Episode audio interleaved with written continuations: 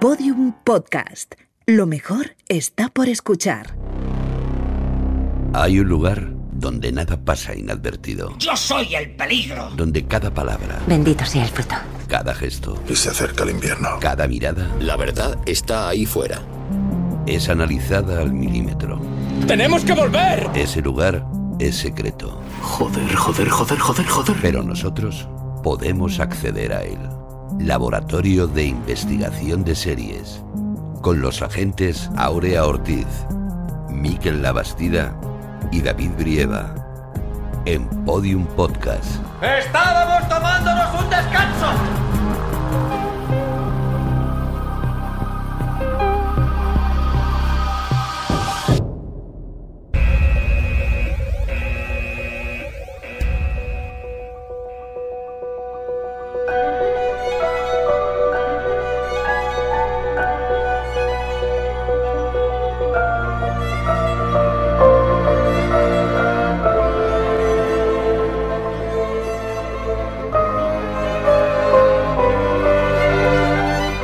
Bienvenidos al Laboratorio de Investigación de Series en el tercer capítulo de nuestra sexta temporada, el de la animación.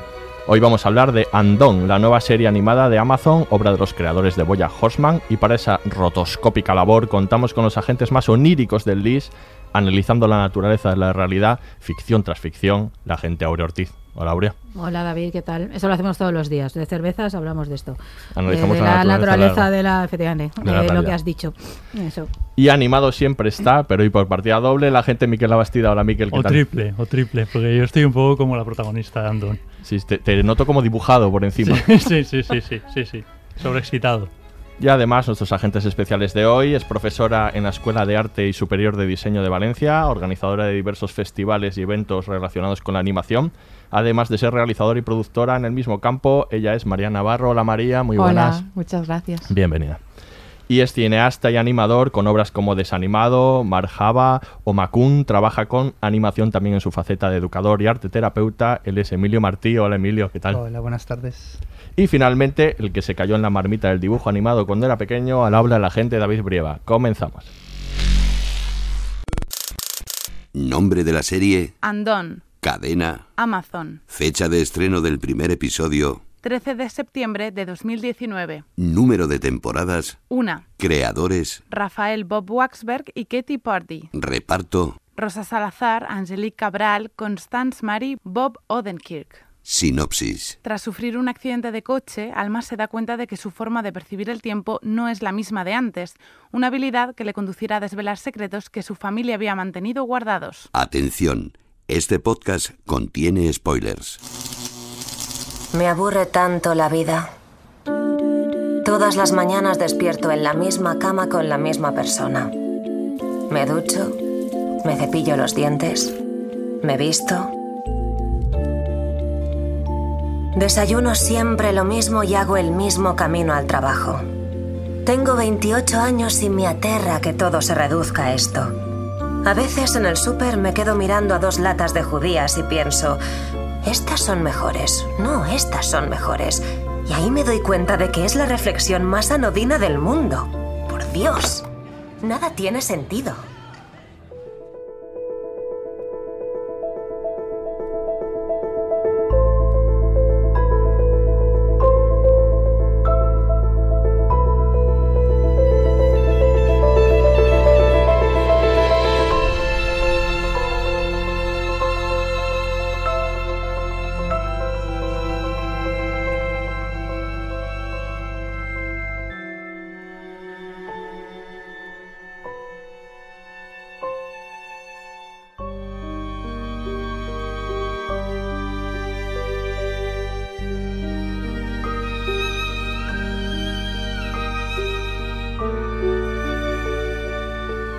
Vamos a hablar de Andón hoy, de esta serie de animación eh, fantástica que a mí me ha gustado mucho, pero antes vamos a hacer un poco de contexto porque de animación no hemos hablado nunca hasta ahora, por eso nos hemos traído hoy los expertos por si vamos un poco más flojos en el tema. Vamos, vamos. Vamos, Esto ya ¿no? dilo ya. seguro. Confirmamos. Confirmamos que vamos un poco más flojos.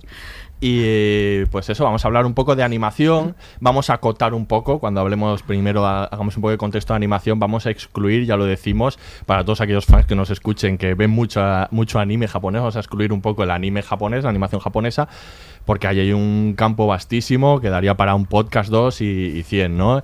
Y también vamos a hablar un poco de animación para adultos. Vamos a excluir un poco la animación infantil, incluso pues todas las animación, la animación, por ejemplo, de, de los 80 en España, de la Nippon Animation y todo esto que veíamos de, de chavales. Que te das muy fan, ¿no? Bueno, yo soy fan. Bueno, es que me he educado sentimentalmente con todas esas series, ¿eh? Sí, sí. Y, y vamos a acotarlo un poco a la animación para adultos o en esa transición, ¿no? Eh, entonces la primera pregunta, que sería para, María, eh, es en qué momento pasa la animación a, dar este vuelco a, volcarse hacia el público adulto. Yo no sé si Los Simpson es un- una piedra de toque de esto o, bueno, ¿cómo lo ves? ¿no? Porque cada vez eh, ha habido más animaciones para, para adultos o con temáticas adultas.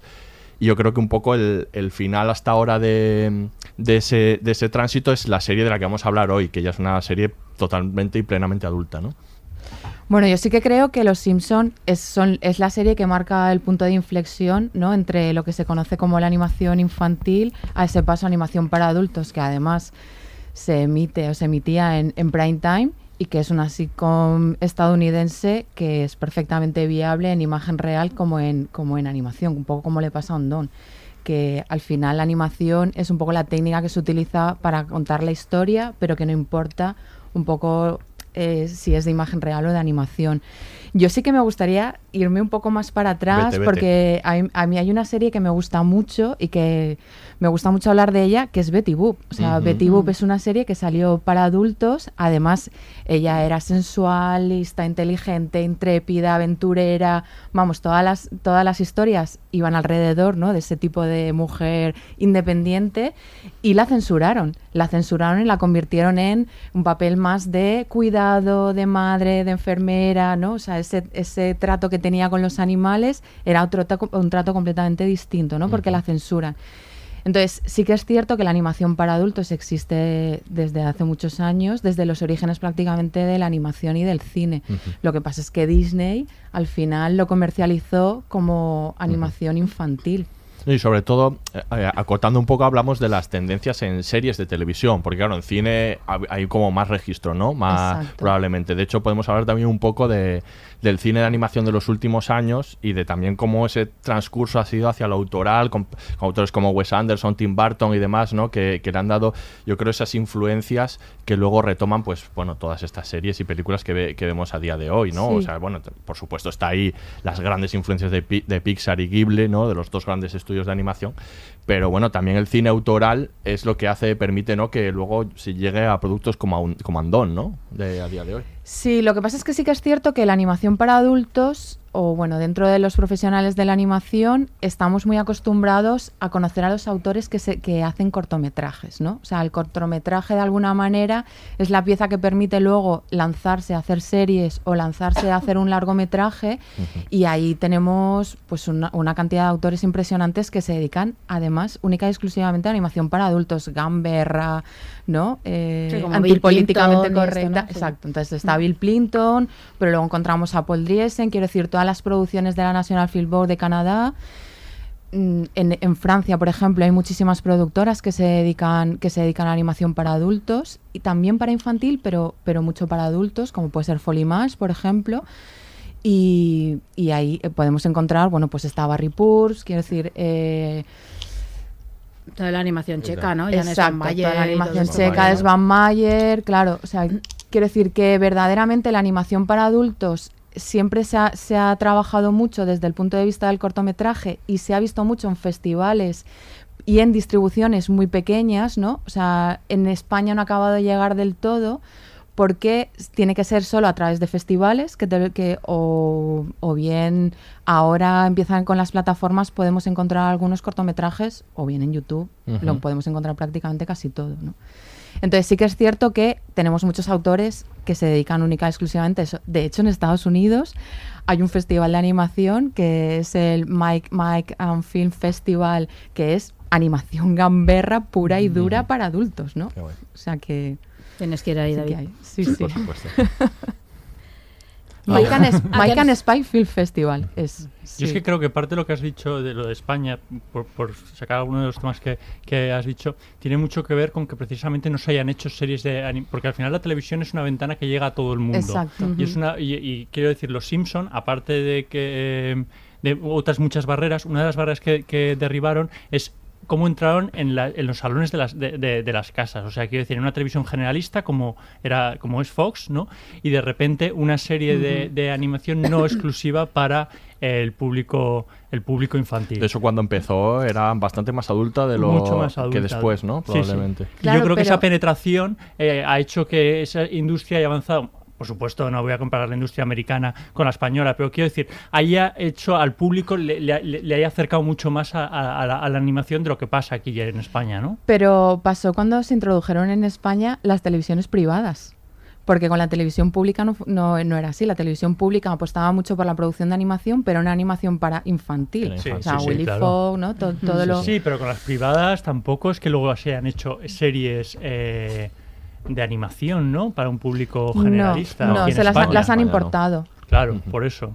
Por eso quiero decir que a lo mejor cuando eso es como la sitcom, pues aquí eh, de repente cogió mucho auge con- cuando se trajo el modelo Siete Vidas, ¿no? Un poco pues en aproximación a lo que se hacía en Estados Unidos con Friends. y- Pero creo que no ha habido ese traslado en cuanto a animación en las cadenas generalistas y quizá ahora con las plataformas pues puede ser una, una oportunidad, aunque claro, por supuesto el público es mucho más restringido, ¿no? Yo creo que también ha hecho bastante papel eh, lo que comentaba antes David, lo de esta animación autoral en la vida del cine, que hay gente como Wes Anderson o Tim Burton que han hecho, creo que son nombres conocidos, que están dentro de la industria de Hollywood, perdón. Yo creo que al, al coger la animación como un vehículo de expresión sorprendente, ¿no? Porque yo creo que tampoco nadie se esperaba si Wes Anderson de pronto se, pusiera, se pusieran hacer animación y continuar haciéndola y fueran eh, largometrajes que se estrenan en los cines. Yo creo que eso también Pero no tiene está- el alcance que ha tenido los no, pero yo creo No, que no, eso sí, pero yo creo que crea un cierto, no sé, abre como perspectivas para un público un poco más general, el público que va al cine. Eh, yo creo que ahí también, ¿no? Y que permite luego que salgan obras a lo mejor como Andón o estas, ¿no? Ahí. Sí, pero por ejemplo Los Simpson que se emitía a mediodía, yo lo recuerdo perfectamente en los años 90, luego cuando se empezó a emitir South Park se emitía a la una de la mañana. Claro. Bueno, y David No. lo estaba empezando a decir, que efectivamente cuando vino a España, lo- Los Simpson empezó a emitirse eh, a mediodía en Antena 3, pero cuando se trasladó 3, en- a, sí. a España eran la 2 a las 11 de la noche. O sea, Sí, decir, se- era como una serie... Dijeron, cuidado con esto. Claro, que tenían un poco... Claro. un no poco sabían muy bien dónde, dónde encajarla, ¿no? Ujú. Y sí que es verdad que luego está South Park, hay, es verdad, hay muchos... dice Waxberg, que, eh, que es el creador de, esta serie de la que vamos a hablar, de, de que él también quería hacer una serie así porque identificaba, y ahora lo vais a ver, eh, que, la, animación hasta ahora, eh, estadounidense, contemporánea, hacían cosas adultas, pero, sobre- pero tenían como un cierto tono, bueno, todas humorístico, irónico, y estaban centradas en personajes masculinos, ¿no? Y sí, y es, y es verdad, ¿no? Si lo pensamos, están Los Simpson, Padre Futurama. Padre de Familia, bueno, todas series. Cleveland, todo lo El que han re- salido Todas, después. todas. el Rey de la Colina, bueno, Es tantas verdad. otras, BBC Ricky Badhead. ¿no? Ricky, Ricky Morty, Mm. bueno, todas estas series, ¿no? Y, y yo creo que ahora vamos a ver un poco lo especial que es Andón dentro de este panorama, pero sí que ha habido todas esas series que dentro del humor, probablemente muchas de ellas, sí que han tocado temas adultos o han sido adultas o, o por dos vertientes. Una por los temas que tocaba y otra por la iconoclastia, ¿no? La ruptura, la transgresión, la, a veces la violencia verbal o física, como puede ser padre de familia, ¿no? Y, y que han tirado por esos caminos, pero yo creo que Andón vamos a ver cómo es un poco diferente en Y este una carga aspecto, ¿no? política importante, que Sí. yo creo que tenían los Simpson y Padre de Familia. Ah, por estas. supuesto. Claro, de todos modos estamos viendo una época súper amplia, ¿no? Desde que todos los ejemplos que ha dado ya María, eh, la animación eh, es una cosa que pienso mucho, y más viendo algo como Andón, donde se cruzan tantos géneros, es esta cuestión de por qué nos empeñamos en, en separar entre adulto y, e infantil, y qué queremos decir como eso, porque es un debate que a la animación le lastra mucho. Y ha habido muchas épocas. En realidad, eh, los Picapiedras se emitían en prime time. Y Los Picapiedra era una serie que trataba temas adultos. Lo que pasa es que temas adultos de los años 60 y con un tono político conservador. Un tono Mm. político dedicado a educar a la sociedad americana en cómo ser una familia modelo, donde a veces ocurrían cosas. Cada dos por tres había un susto de Vilma por si Pedro estaba siendo infiel, cuando en realidad simplemente estaba comprándole un regalo o estaba haciendo algo así. Y lo que pasa fue la tela que fue domesticando a los públicos, por esto de que se veía en familia, no el cine, no tanto a veces Disney, sino la tele, porque se fue creando la necesidad de que la familia pudiera ver cosas que no provocaran debates Claro, y en eh, grupo, difíciles, ¿no? claro. Siempre sí. se juntaban a ver. Y yo recuerdo la primera vez que vimos Los Simpson en casa fue algo parecido porque nos juntamos todos y, se, y, y nos esperamos a las 11 y yo tenía nueve años. Y nos dejaron estar despiertos más tarde de lo normal solo porque íbamos a ver dibujos. Claro. Y eso que Verdad. iban a ser dibujos del calado de los Simpsons. Pero da igual, eran Pero- dibujos, sí. y es, es romper varias barreras, ¿no? El como es esta creo que lo que ha pasado con los Simpsons es un ejemplo muy chulo de cómo los públicos infantiles se han adultizado, se han hecho mayores eh, viendo los Simpsons, viendo Padre de Familia, que cuando ya llegó aquí a España ni siquiera se planteó pasarlo en horario nocturno, como pasó con, con los Simpsons o con South Park. Padre de Familia vino directamente a- al horario de sobremesa y de tarde. Y mira que era mucho más bestia. Sí, ¿no? sí, sí, mucho Pero los más. niños ya de hoy, ni aquí ni en Estados Unidos, están muy preocupados por este tema de si son adultos. Y a la vez otras series de- que hay por ahí dando vueltas y que llamamos infantiles, eh, conozco multitud de adultos y adultas que las ven y no sé si es para aferrarse al último de su infancia o porque es, es buena mierda, es material muy bueno. Sí, yo creo- por un lado, eh, sobre lo que dices, Los Simpson, yo creo que esa virtud es lo que la ha hecho la serie icónica que es durante tan- bueno, todas las temporadas del universo ¿no? que llevan. Eh, esa capacidad para de, de- de lectura, ¿no? de tener todas las capas, de, enganchar a todos los públicos. Y luego respecto a la animación infantil, que es verdad que no la vamos a tratar aquí, pero es verdad que las nuevas series infantiles son buena mierda, Emilio. O sea, yo también estoy de acuerdo. Series como Gravity Falls, como Ricky Morty, son series eh, Gumball, son series estupendas para, para ver cualquier adulto. Me parecen buenísimas. Pero porque ahí ha crecido también, quiero decir que eh, eh, el, el tipo de, de- de series infantiles que nosotros veíamos eran muchísimo más lineales, mucho más blancas, ¿no? Es decir, los niños de hoy en día se burla, se burlarían seguramente de muchas de estas, de muchas de estas series, ¿no? En comparación con Rick and Morty, ¿no? ¿De Rui el pequeño Cid? Mm, ¿En serio? Los protamúsicos, por De ejemplo. los fruitis, sí, por favor. No, pero yo lo he intentado este verano con mis sobrinos, con Heidi, y no lo he conseguido. No he conseguido que se sentaran a acabar de verla. Mira que yo les pongo animación. Claro, para ellos ya es una narrativa muy lenta. Claro. Entonces Claro. necesitan mucha más acción porque están acostumbrados a ello. De todas maneras, a mí sí que me parece que todas las películas de animación actuales y enfo- enfocadas a un público infantil y las series también tienen que atraer al padre, Mm, porque al sí, final sí. es el padre el que pone delante del niño de la serie y es y el padre y la madre Ujú. el que va al cine con ellos a verlos. Entonces, si el padre y la madre se aburren, al final no funciona. Ujú. Entonces, es muy importante que también atraigan al adulto y que tengan un poco esos gags. No, yo creo que eso se ve en el cine de animación familiar, digamos, Sí. el Disney o Pixar. Una película como Up o películas como Shrek tienen una lectura adulta. Están hechas obviamente porque hay que llevar a los niños al cine, pero como van con padres y madres, claro, estas claro. también tienen que ver algo, ¿no? Y, esta- y yo creo que también se nota eso que decía un poco, un poco Emilio antes, ¿no? Esa adultización que hace que haya como varios niveles de lectura y que también favorece que luego cuando haya, pues eso, series para adultos exclusivamente, digamos, pues obviamente son bien recibidas y no, y no, no, no, no acaban de sorprender porque ya la gente está acostumbrada a ver ese, eh, películas de animación, ¿no? Sí, y luego, bueno, el, el paso anterior a esta serie es, es probablemente Boya Horseman, ¿no? Que es la anterior serie de, de estos mismos creadores, bueno, de, de Waxman sobre todo, y, que sé que a Miquel le, le gusta mucho.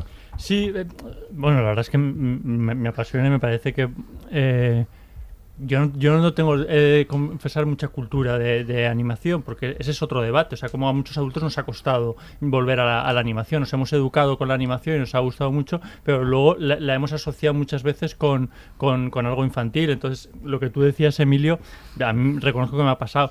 Y con muchas tramas me cuesta entender, y eso yo creo que es un tema en, en Andan, eh, por qué han escogido la animación. O sea, yo creo que es, es muy importante que yo enseguida, cuando empecé a ver esta serie, dije, ah, vale, a- al final del capítulo, sobre todo, hablo, hablo de Andón, ¿no? De que se claro, ¿Vamos la a decir Andan o vamos a decir Andón? Yo diría Andan. Pues vamos a decir Andan, porque... Pero vámonos de acuerdo, sí, como lo decimos, ¿no? Pues ¿No? Vamos a decir Andan. Sí, sí, yo creo, yo es que lo he dicho mal, como, bueno, como esa costumbre en mí, pues claro, así luego nos corrigen en los comentarios, no pasa pues. nada. Entonces, ahí la animación yo creo que le sirve muy bien al, al relato, el tipo de animación. Bueno, dicho Ajá. esto, eh, Bojack me parece un personaje pff. ¿eh? apasionante.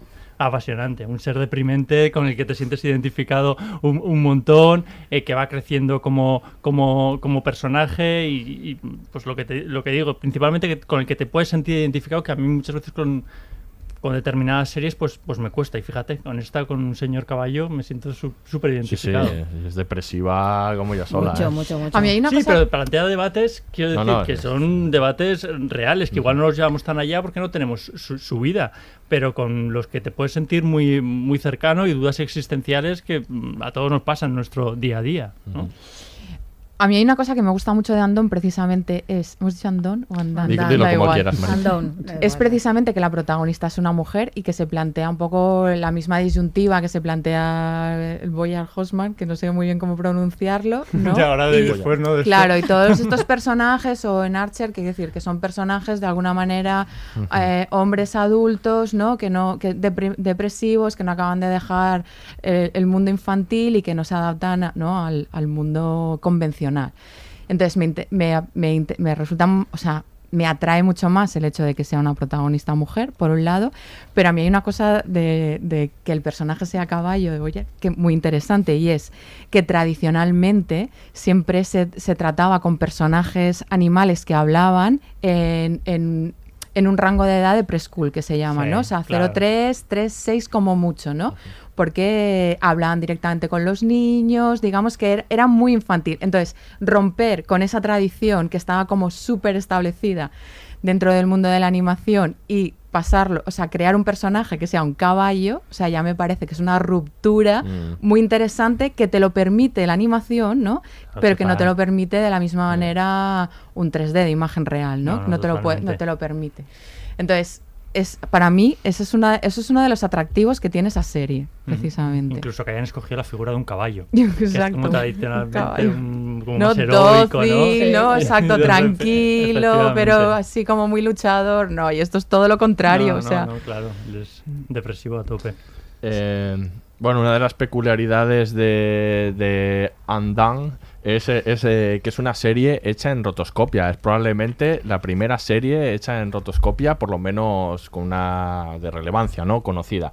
Eh, para hablar un poco de rotoscopia, también tenemos aquí a Emilio que, que ha hecho, que ha trabajado en rotoscopia. Os recomiendo muchísimo que veáis todos sus costos, pero a mí me gusta mucho especialmente desanimado, que lo podéis encontrar en YouTube fácilmente, y que has trabajado en la rotoscopia. Cuéntanos un poco cómo, cómo es esa técnica. No, estoy horrorizado porque que digas tanto que trabajo mucho en la rotoscopia ahora me va a convertir en una pestada en el mundo de la animación. Bueno, Porque- traba- ha También un otras cosas, la- stop motion, todo, todo, a Tú eres un gran defensor de la rotoscopia, Emilio. Sí, Eh, no, a para algunos incluso cuando trabajo con críos es un modo muy accesible de hacer animación. Claro. Lo que pasa es que la rotoscopia, que es la técnica de calcar eh, de imagen de vídeo real, de, se ha hecho tradicionalmente calcando directamente sobre proyecciones en las que ponías acetato, y esto desde, desde el principio del siglo XX, desde 1912. eh, tiene la virtud de que no tienes por qué di- saber dibujar para hacer animación, necesitas un- un- un- una base de cine, de vídeo real, de imagen real para animar, pero por otro lado tiene el defecto de que te ancla mucho a la realidad y de que si no eres un buen animador, ese anclaje va a empobrecer la animación, Mm. porque vas a estar replicando de una manera pobre, más pobre necesariamente de lo que es la imagen real, eh, los movimientos o, o lo- o las caras o los matices, que es algo que yo particularmente he encontrado mucho en Undown. Da- Undown. Como Ahora quieras. no vamos a parar. o sea, que- Em, que es este anclaje a la realidad, que en una serie que habla de la ruptura de la realidad me ha molestado lo indecible. ¿Ah, sí?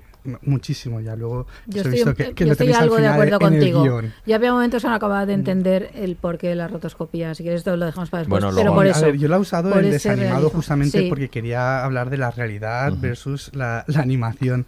Y creo que busqué un modo diferente de hacer rotoscopia, Mm. que es, eh, es- y eso se puede hacer, la, anima- la rotoscopia, los dibujos de Betty Boop que habéis mencionado antes eran rotoscopiados. Mm. Max Fleischer fue el primero que empezó a usar la rotoscopia e inventó un aparato que llamaba el rotoscópico, ro- rotoscopiador, y, y lo patentó y todo. Y lo que pasa es que sabía manipular los dibujos para que no se notara. Luego en la historia de la rotoscopia ha habido gente a la que se les ha echado encima. Disney lo hizo, lo hizo mucho tiempo sin que cantara especialmente y, y fue aceptado. Pero animadores, creo que era Don Bluth en este Pulgarcita, creo que se llama en, En español. gigante.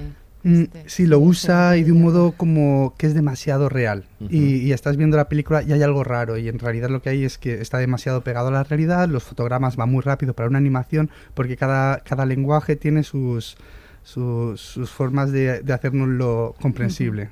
Y cuando vemos una animación que es de un modo u otro, por esto lo del uso del caballo es muy particular, porque se usa un caballo u otro animal a la hora de hacer animación, porque nos están metiendo en un universo que no es el que estamos acostumbrados. Lo hacía Warner Bros. con todos sus Looney Tunes.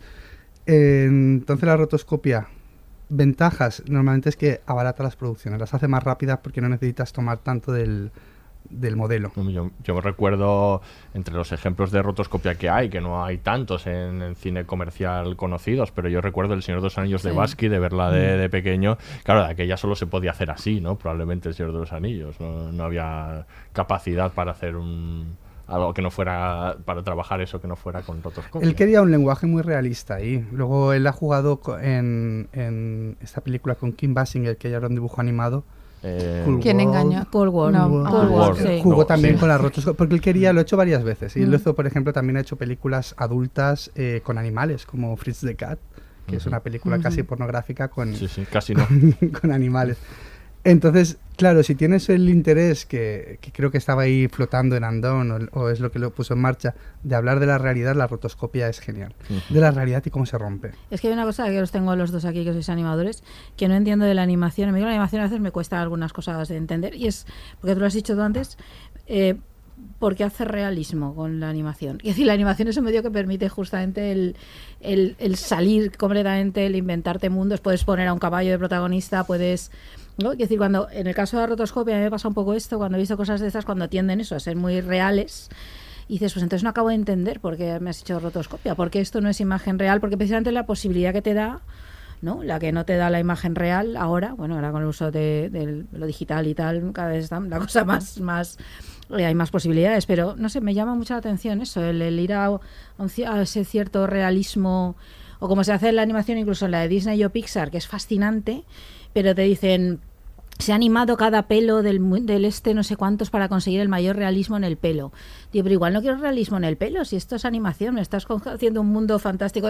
No tengo respuesta a esto, ¿eh? que son preguntas que me hago Sí. cuando veo animación, me da mucho la atención eso. Yo pienso, bueno, creo que tiene que ver mucho con el tema del movimiento, con el dinamismo del movimiento y cómo ello se acerca al espectador. Es decir, cuando tú encuentras una animación, sobre todo enfocada para adultos, en la que hay una falta ¿no? de frames eh, para crear movimiento de un personaje, te chirría, te chirría mucho. Entonces, el hecho de que la- el movimiento sea lo más realista posible, no solo es una referencia, como decía él, para el animador, entonces es mucho más fácil para animar, es la virtud que dices tú, pero eh, sobre todo creo que de cara al espectador también. Es decir, bueno, no- me sabría mal no hacer una crítica de algunas películas, pero es cierto que hay películas que están muy enfocadas para, para adultos que te chirría la animación precisamente por eso, por la falta de dinamismo del movimiento, y otras, en cambio, que trabajan mucho más la cantidad de frames. Pero sí que hay una cosa, yo creo, en Andon, es que cuando te fijas mucho en la animación, sí que se saltan frames. Quiero decir, sí que hacen que no tenga un movimiento tan realista del todo. Sí, a mí me molesta mucho No es porque del todo es lo fluido. otro. Te meten en un lenguaje realista, pero eh, y es, es un problema de la, de la animación rotoscopiada que a mí me, me pasa cuando la trabajo y más o menos he conseguido evitar. Y es que el movimiento de un ser humano, del rostro, cuando estás grabando, y más ahora que graban a 60 fotogramas por segundo y 120, es muy, muy sutil. En Andón han querido saltarse fotogramas y el resultado es que a veces las bocas o los ojos o sobre todo objetos pegados en la piel eh, varían su movimiento de una manera absurda, como se descolocan, Sí. incluso en, en escenas que deberían ser realistas y es simplemente un, un defecto de la técnica. Mm, como si aprovecharan, por ejemplo, a- trazan el perfil de la cabeza y ese perfil lo quieren utilizar en varios fotogramas y lo vuelven a trazar, pero luego copian la boca cambiándola según el fotograma y llega un momento en que la boca Que no va encaja. cambiando de, de sitio, claro, no encaja. A mí Claro, que eso me sacaba, de lo que tú Pero decías, eso, esto me eso no sacaba es- a ¿no es veces. deliberado? Yo creo que no, No. porque no, no atiende a escenas, está en, en- durante toda la serie, incluso cuando es realis- puramente realista, en las escenas donde ya está anclada su Ujú. realidad. Y lo he visto en otras animaciones rotoscópicas, pasa mucho. A mí me sabía mal ver esta porque es un... un- Parece que no han pasado 20 años que han pasado desde aquella película de Linklater, la de Eh, Waking Life. que era bueno, bastante y- más Y creativa. Darkly. Scanner Darkly Mm. también tiene, ¿no? Y que tenía el mismo defecto, que es una cosa normal, que pasa en, que pasa en rotoscopia. En cuanto quieres saltar fotogramas y no acoplas todo. Claro, esa es la razón por la cual tiene esa línea valorativa tan, tan marcada en el cuello, o sea, la, la unión del cuello con la cabeza. Que a veces hace sombras que no Que toca. hace, sí, sí, que chirría un poco, sí, sí. es verdad. Pues vamos a escuchar ahora un corte y seguimos hablando de rotoscopia y de Andam. Estoy atrapada en un bucle extraño. Ya, te entiendo. ¿Qué está pasando? Pues o bien tienes un pie en el mundo de los muertos y otro en el de los vivos y te comunicas conmigo por algún medio espiritual y el accidente ha sacudido tu concepto del tiempo y el espacio y te ha dado la habilidad de ver las cosas de forma no lineal, lo que puede ser Desconcertante. desconcertante, pero también estimulante y liberador, o todo esto es un sueño febril por la morfina y el traumatismo craneal. ¿Te vas a acabar el queso a la parrilla? No.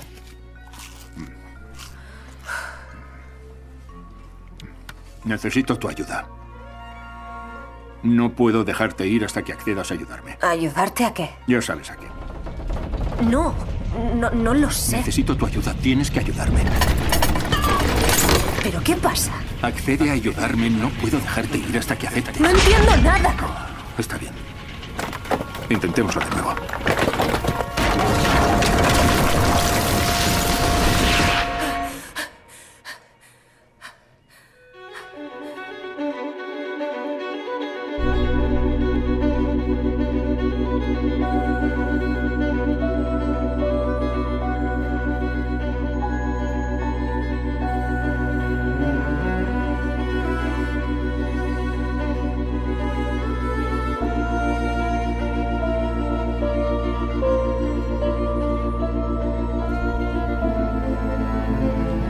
Pues dicen los creadores de Andan, eh, mm, Kate Purdy y, Waxman, que, bueno, que la naturaleza surrealista que, tenía la serie era, era lo que hacía idónea la, animación o la rotoscopia, ¿no? En este caso para, para realizarla, porque esos traslados entre el mundo onírico y el mundo real, o sea, la animación les permitía la rotoscopia les permitía construir este mundo realista y a la vez desmarcarse de ello cuando de repente se, van a este mundo onírico, surrealista, ¿no? De, de fantasía.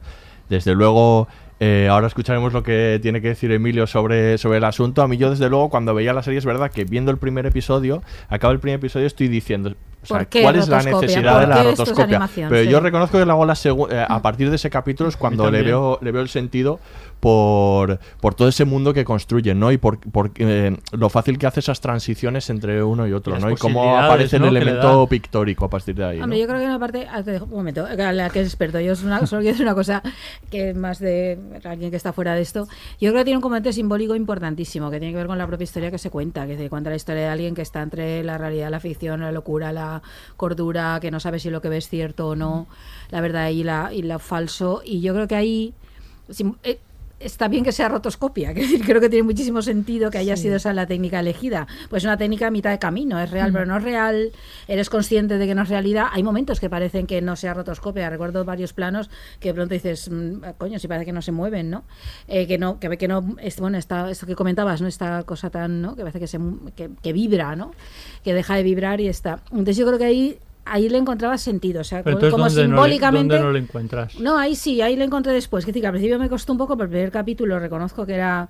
Vamos, entendí que por algún sitio iba a salir, evidentemente, Claro. por también por la propia historia por donde iba. Dije, naturalmente nos presentarán otro mundo, la doble realidad en la que esta vive, ¿no?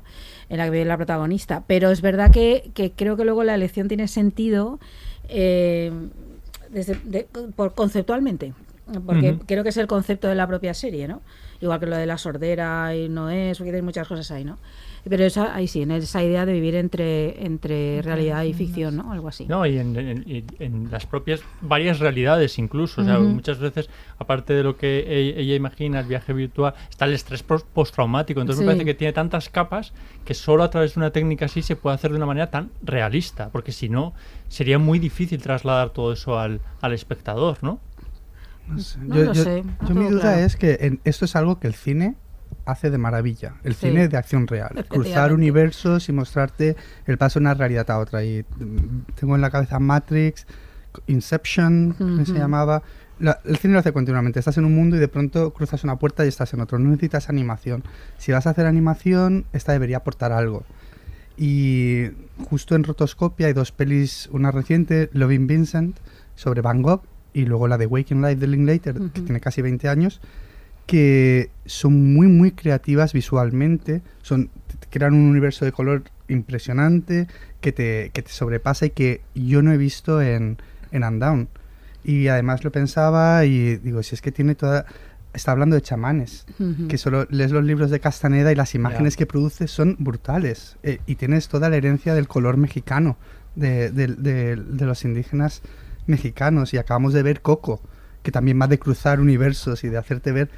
eh, creo que en animación o en cine mm, podrías haberlo hecho, pero lo que has hecho es quedarte a medias. Porque en cuanto empiezas una película de animación, da igual que eh, los personajes sean animales o eh, esté todo pintado en tonos de rosa, entras en ese universo y te lo crees. Y eso ya es la realidad, ya te marcan que esta es la realidad. A partir de ahí, lo que no se acople a esto ya es una fantasía. O, si quieres que también pase por realidad, lo haces igual y ya nos, nos estás engañando de otro modo.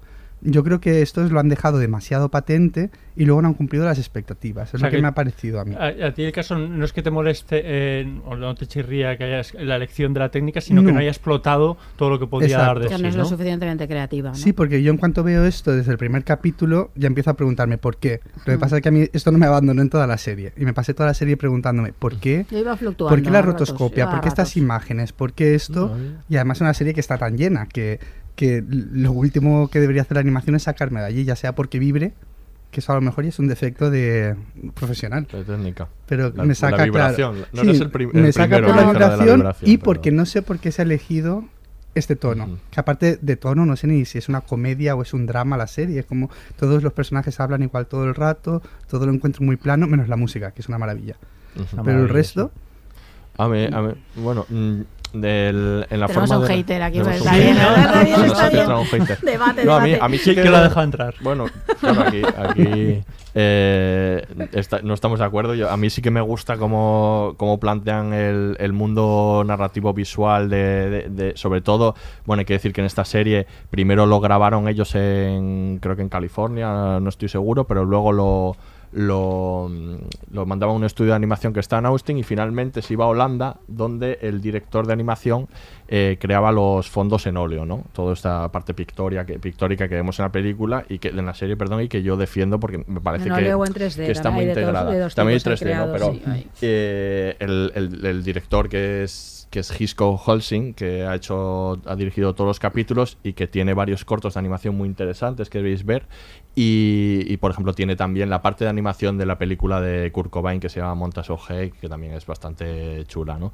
Y él eh, utiliza todo este elemento pictórico luego en los fondos que me, a mí me parece que, que queda muy chulo y que, y que viste muy bien, eh, aparte de que hay escenas en las que sí que lo encuentro justificado pues, cuando, cuando de repente saltan al accidente, ¿no? Y vuelven del accidente o el momento en que están buscando las llaves, ¿no? Y todos estos saltos temporales, a mí me parece que sí que Pero es está ahí verdad que yo creo que la técnica de la imagen real ha llegado a un punto en el cual esto se puede conseguir.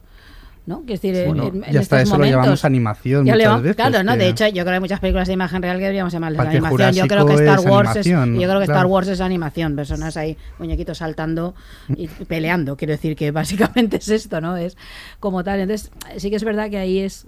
Sí, es- a, a Bueno, mí me, me desconcertaba. A veces me parecía muy la bien película, y otras la no. Y lo serie. de la vibración, a mí sí, sin tener ni idea de la técnica, yo creo que eso sí que me ha sacado algunas veces, sobre todo porque es una serie, claro, que está en la cabeza de ella, estamos, y sobre todo muy de primeros planos, además, es decir, donde es muy importante lo emocional y la que está muy presente todo el rato el cómo ella va percibiendo, sobre todo en el caso de ella, ¿no? En el caso del padre también mucho, ¿no? Y a mí ahí sí me sacaba, porque era como de pronto veía el truco, ¿no? Ves lo ves a mí sí, a mí eso por ejemplo sí me ha molestado algunas veces. Eh, no no me gusta más que a él la serie, pero ah, sí, algo así. No, yo iba a decir que, sí- perdón, sí que No, lo no, justifico precisamente el hecho de trabajar con la rotoscopia porque permite este salto temporal, ¿no? Entre la ficción y la realidad constantemente, que me parece muy interesante el juego este que hacen, Ujú. que no sabes muy bien si es real, no es real, ¿no? Si forma parte de su imaginación o si verdaderamente ella tiene una capacidad extrasensorial impresionante. Pero sí que tenemos ejemplos anteriores en el cine de trabajar la rotoscopia en, en- en historias que están fo- focalizadas para adultos, como puede ser la de Vals with Basir, ¿no? Ujú. que de claro. 2008 o la recientemente que ganó el Goya de Un día más con vida, ¿no? que estaba basada en, en el libro de Kapuczynski. Y verdaderamente es como una técnica que te permite, ¿no? Es como, es como más propia del mundo adulto, ¿no? Sí, sí, lo que pasa es que justo en un año más con vida y en más con Bashir lo que nos están diciendo los directores es esto es real y no te lo puedo mostrar en imagen real. Y tienes, eh, tienes todos estos motivos, tanto por ser una película israelí que critica al ejército israelí desde el trauma Sí. y me- metiendo el sueño, es verdad que cruza esto. Claro, pero también entra dentro de un mundo onírico, de los sueños, ¿no? Que, sí, pero, que- pero la realidad que te es- permite... bueno, si no, la realidad, es, la- real. la que te en- está, lo que te está contando, obviamente. Sí, no son es- documentales, pero tienen, eh, eh, quieren- ellos quieren subrayar el elemento real y creo que lo que quieren hacer los de Undown es sur- subrayar el irreal. Y a lo mejor es ahí donde chirría la cosa. Es un tema, a mí me ha dejado, hemos visto esta serie y hemos estado eh, hablando mucho en casa. Bueno, yo, mi marido se durmió después del, se dormía después de 10 minutos, ¿sabes? y entonces que hablabas Y solo. contándolo así. no, pero hablaba conmigo mismo y Creo que rotoscopia tú. No, es un, te- es un A tema apasionante y esquizofrenia, es, ¿eh? y es muy, es muy nuevo todo esto de... Porque eh, hace poquito vi también el, el nuevo Rey León, que ya estamos rizando el rizo y creo que es porque se puede. Bueno, porque se puede, cada vez que Disney hace una película nueva, hace dinero como sea. Y esto de hacer un Rey León, si no habéis visto, vedla, es muy raro porque es como estar viendo un documental de animales doblado. Y, y yo particularmente ya no le veía la gracia. De- yo- y, y es hiperrealista, ya no es, es que no es realismo. Y Claro. Aurea, tú te preguntabas antes, ¿no? De por qué se hace, hay pintores hiperrealistas. Sí, sí, sí, y nos está preguntan, claro. ¿para qué, no? Y ellos dicen, pues sí, porque, porque puedo. Porque No puedo, sé, sí, no sé. efectivamente. y creo que está pasando algo así, de no nos basta a veces, o es para superar el estigma que lleva la, so- la animación asociado de ser infantil, o... Pero yo creo que aquí no quiere ser hiperrealista. O sea, No, no, ellos- no es intención. Son más realistas, ¿no? Bueno, no sé, creo que es precisamente por lo que ha dicho María, ¿no? Bueno, ellos lo justifican, los creadores lo justifican de esta manera, ¿no? Para, para estar en esa transición entre los dos mundos, entre el, el irreal y el real, Claro. ¿no? Estar suficientemente pegados a la realidad y, y a la vez poder saltar, ¿no? Hacia, bueno, entrar, entrar dentro de la mente del personaje eh, a través de la técnica. ¿no? Y luego para poner al espectador, ¿no? Un poco en la mente del personaje. Claro, claro, es que nunca la serie va nunca todo llega a sobre saber eso, sobre qué parte es real, qué no parte no eh, forma parte de su imaginación o de su mm, trastorno. Y luego también que también permite que la serie se diferencie del resto. Eso porque sí, ahora sí, tenemos sí, un, amplio abanico de series impresionantes. El hecho de que es- esté realizada en animación permite que estemos aquí hablando ahora de ello, porque si no, no, probablemente ni nos habríamos fijado en ella, ¿no? En- Entonces marca la diferencia con respecto al resto, porque todavía no hay suficientes series de animación en las plataformas digitales eh, focalizadas para adultos, ¿no? Pues está Love, Death and Robots, pero que son como píldoras no, de claro. muy, No, muy son pequeñas, como ¿no? cortos, son como cortos, cortos. Sí, pero que como serie. Claro, Sí. pero no como serie, ¿no? Entonces, bueno, a mí sí que me parece interesante y estoy convencida que va a marcar una, un, un antes y un después Sí. y van a empezar a ver un montón de, de series focalizadas en, a- o sea, dirigidas a adultos con, con una visión más, más un público más mayor en, en- en animación. Sí, sí. Con lo que yo sí que estoy de acuerdo con Emilio, eh, y ya eh, fuera de lo que es la, la propia animación, es que hay problemas con algunos personajes. Es verdad que el de ella está bastante bien desarrollado y es muy interesante, pero los otros se pueden quedar un poquito más, más, planos. Pues Sí. ahora, va- ahora vamos a hablar de los personajes. eh, escuchamos un corte y seguimos. Uy. ¿Qué es la cordura? ¿Es cuerdo que vivamos en cajas hechas de hormigón, cables y tuberías? ¿Es cuerdo que haya que comprar comida y agua y tierra y asistencia médica y entretenimiento y que cada parte de nuestra vida cotidiana se haya mercantilizado? Nos lo quitan y después nos lo vuelven a vender. En serio, vamos a hablar de eso. Has mencionado cuestiones muy interesantes. Blackjack. Los pacientes que sufren estrés postraumático suelen usar un apoyo para crear distancia entre el mundo y ellos. Algo que distraiga su mente o desvíe la atención de los demás. ¿Crees que podrías usar el juego para crear distancia entre ti y lo que percibes como un mundo hostil? Puede.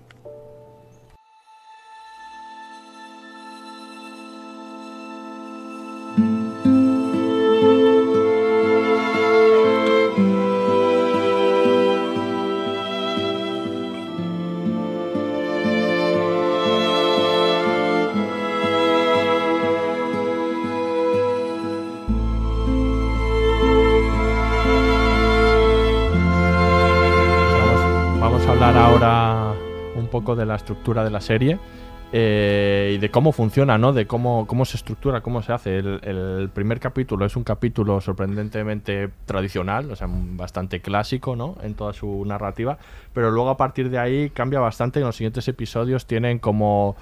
eh, puntos de inicio y final bastante sorprendentes, eh, algunos arcos narrativos que fluctúan, que saltan, eh, y luego todo el, juego de los viajes en el tiempo, ¿no? Mm. Que, que tien- tiene varias lecturas, pero bueno, que sobre todo eh, forman una, narrativa poco convencional, yo creo, en la serie. Yo creo que eso sí que es una virtud de la serie.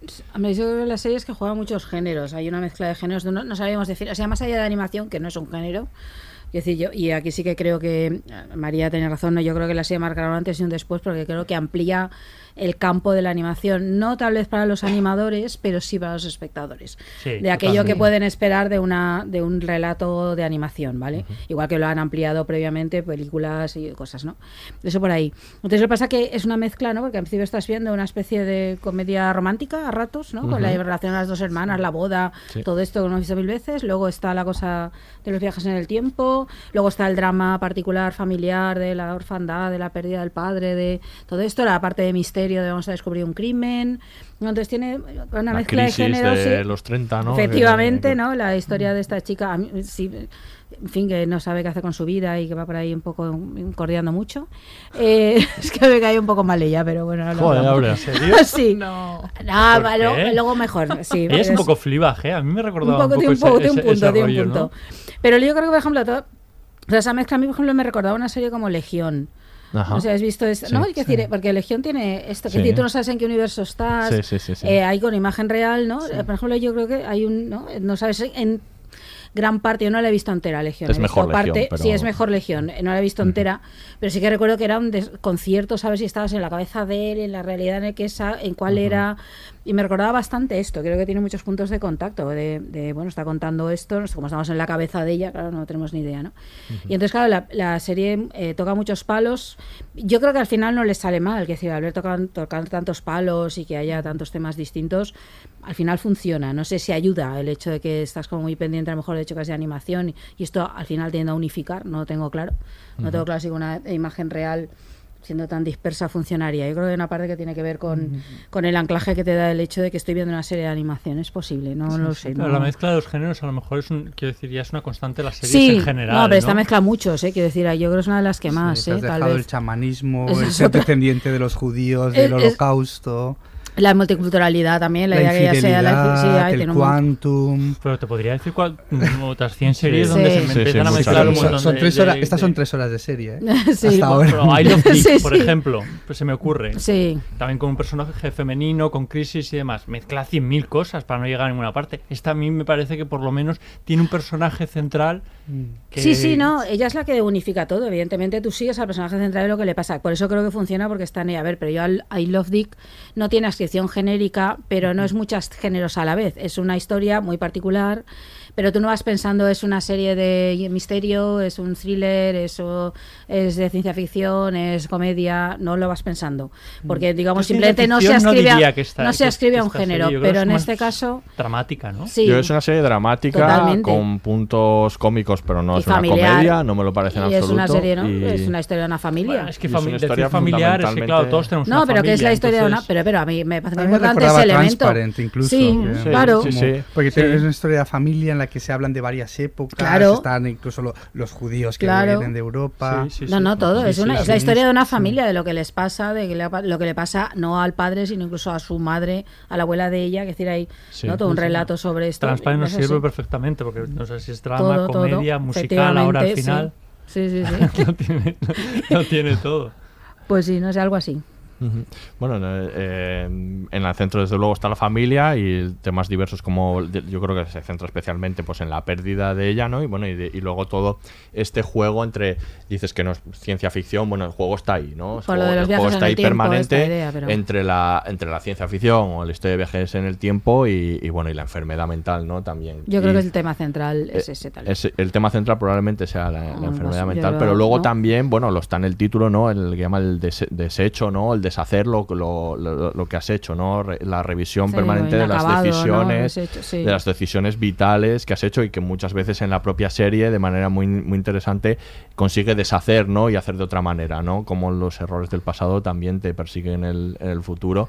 Y, y bueno, eh, y todo este juego de los viajes en el tiempo también le permite jugar con eso, ¿no? Y apela a ese deseo que, que es constante ¿no? en el ser humano, el, si tuviésemos la posibilidad de rehacer algunas Mm. cosas que hemos, que hemos hecho, ¿no? que es como muy constante en, bueno, en el cine, en las Sí. series y en, y en A mí la me vida. gusta mucho la parte de, pero esto es todo. Esta de, pero la vida consiste en esto. Mm. Yo creo que ese sí, ese, ese es un temazo. Quiero decir, es el tema de la mayoría de las series, ¿no? En gran parte, ¿no? Sí. Eh, pero quiero decir que aquí está muy. Eso sí que me gusta cómo está planteada esta idea, pero esto es todo. O sea, casarme, Casi tener con una lo que vida, empieza la tener hijos. ¿no? pero al final. Que empieza con ese discurso, digamos. Sí, que- pero va todo el rato de esto, la decisión de la hermana al final, todo un poco en esta idea de y y en eso consiste vivir, en qué consiste vivir, no Claro, ahí ya trasciende y chamanes y busco trascendencia. Pero al final sí que. Espera, perdona, perdona. No, al final yo sí que le veo, o sea, veo que ella es un personaje muy inconformista, ¿no? Y que al final, bueno, pues la madre y la hermana son esos personajes convencionales, tradicionales, ¿no? De que hay que casarse, tener hijos, etcétera, etcétera, ¿no? Que es lo que marca la sociedad de una manera bastante general. Y entonces ella se sale de ahí y un poco esa relación con el padre es porque el padre le da seguridad al final, Mm. ¿no? O sea, encontrarse con el padre, que es esa persona que pierde y de repente la vuelve a encontrar justo en el momento en el que ella tiene esta crisis emocional, ¿no? De qué hacer con mi vida y de repente el padre le da la clave, es como, vale, más allá de, ¿no? Más allá de, de la enfermedad mental, pero te da la clave y, y te lo crees. Y me parece perfectamente viable y creíble, ¿no? Quiero decir que o sea, yo me la creo, ¿no? Es decir, yo le doy, le doy mi, le doy mi voto a favor de, claro que sí, eres una chamana, ¿no?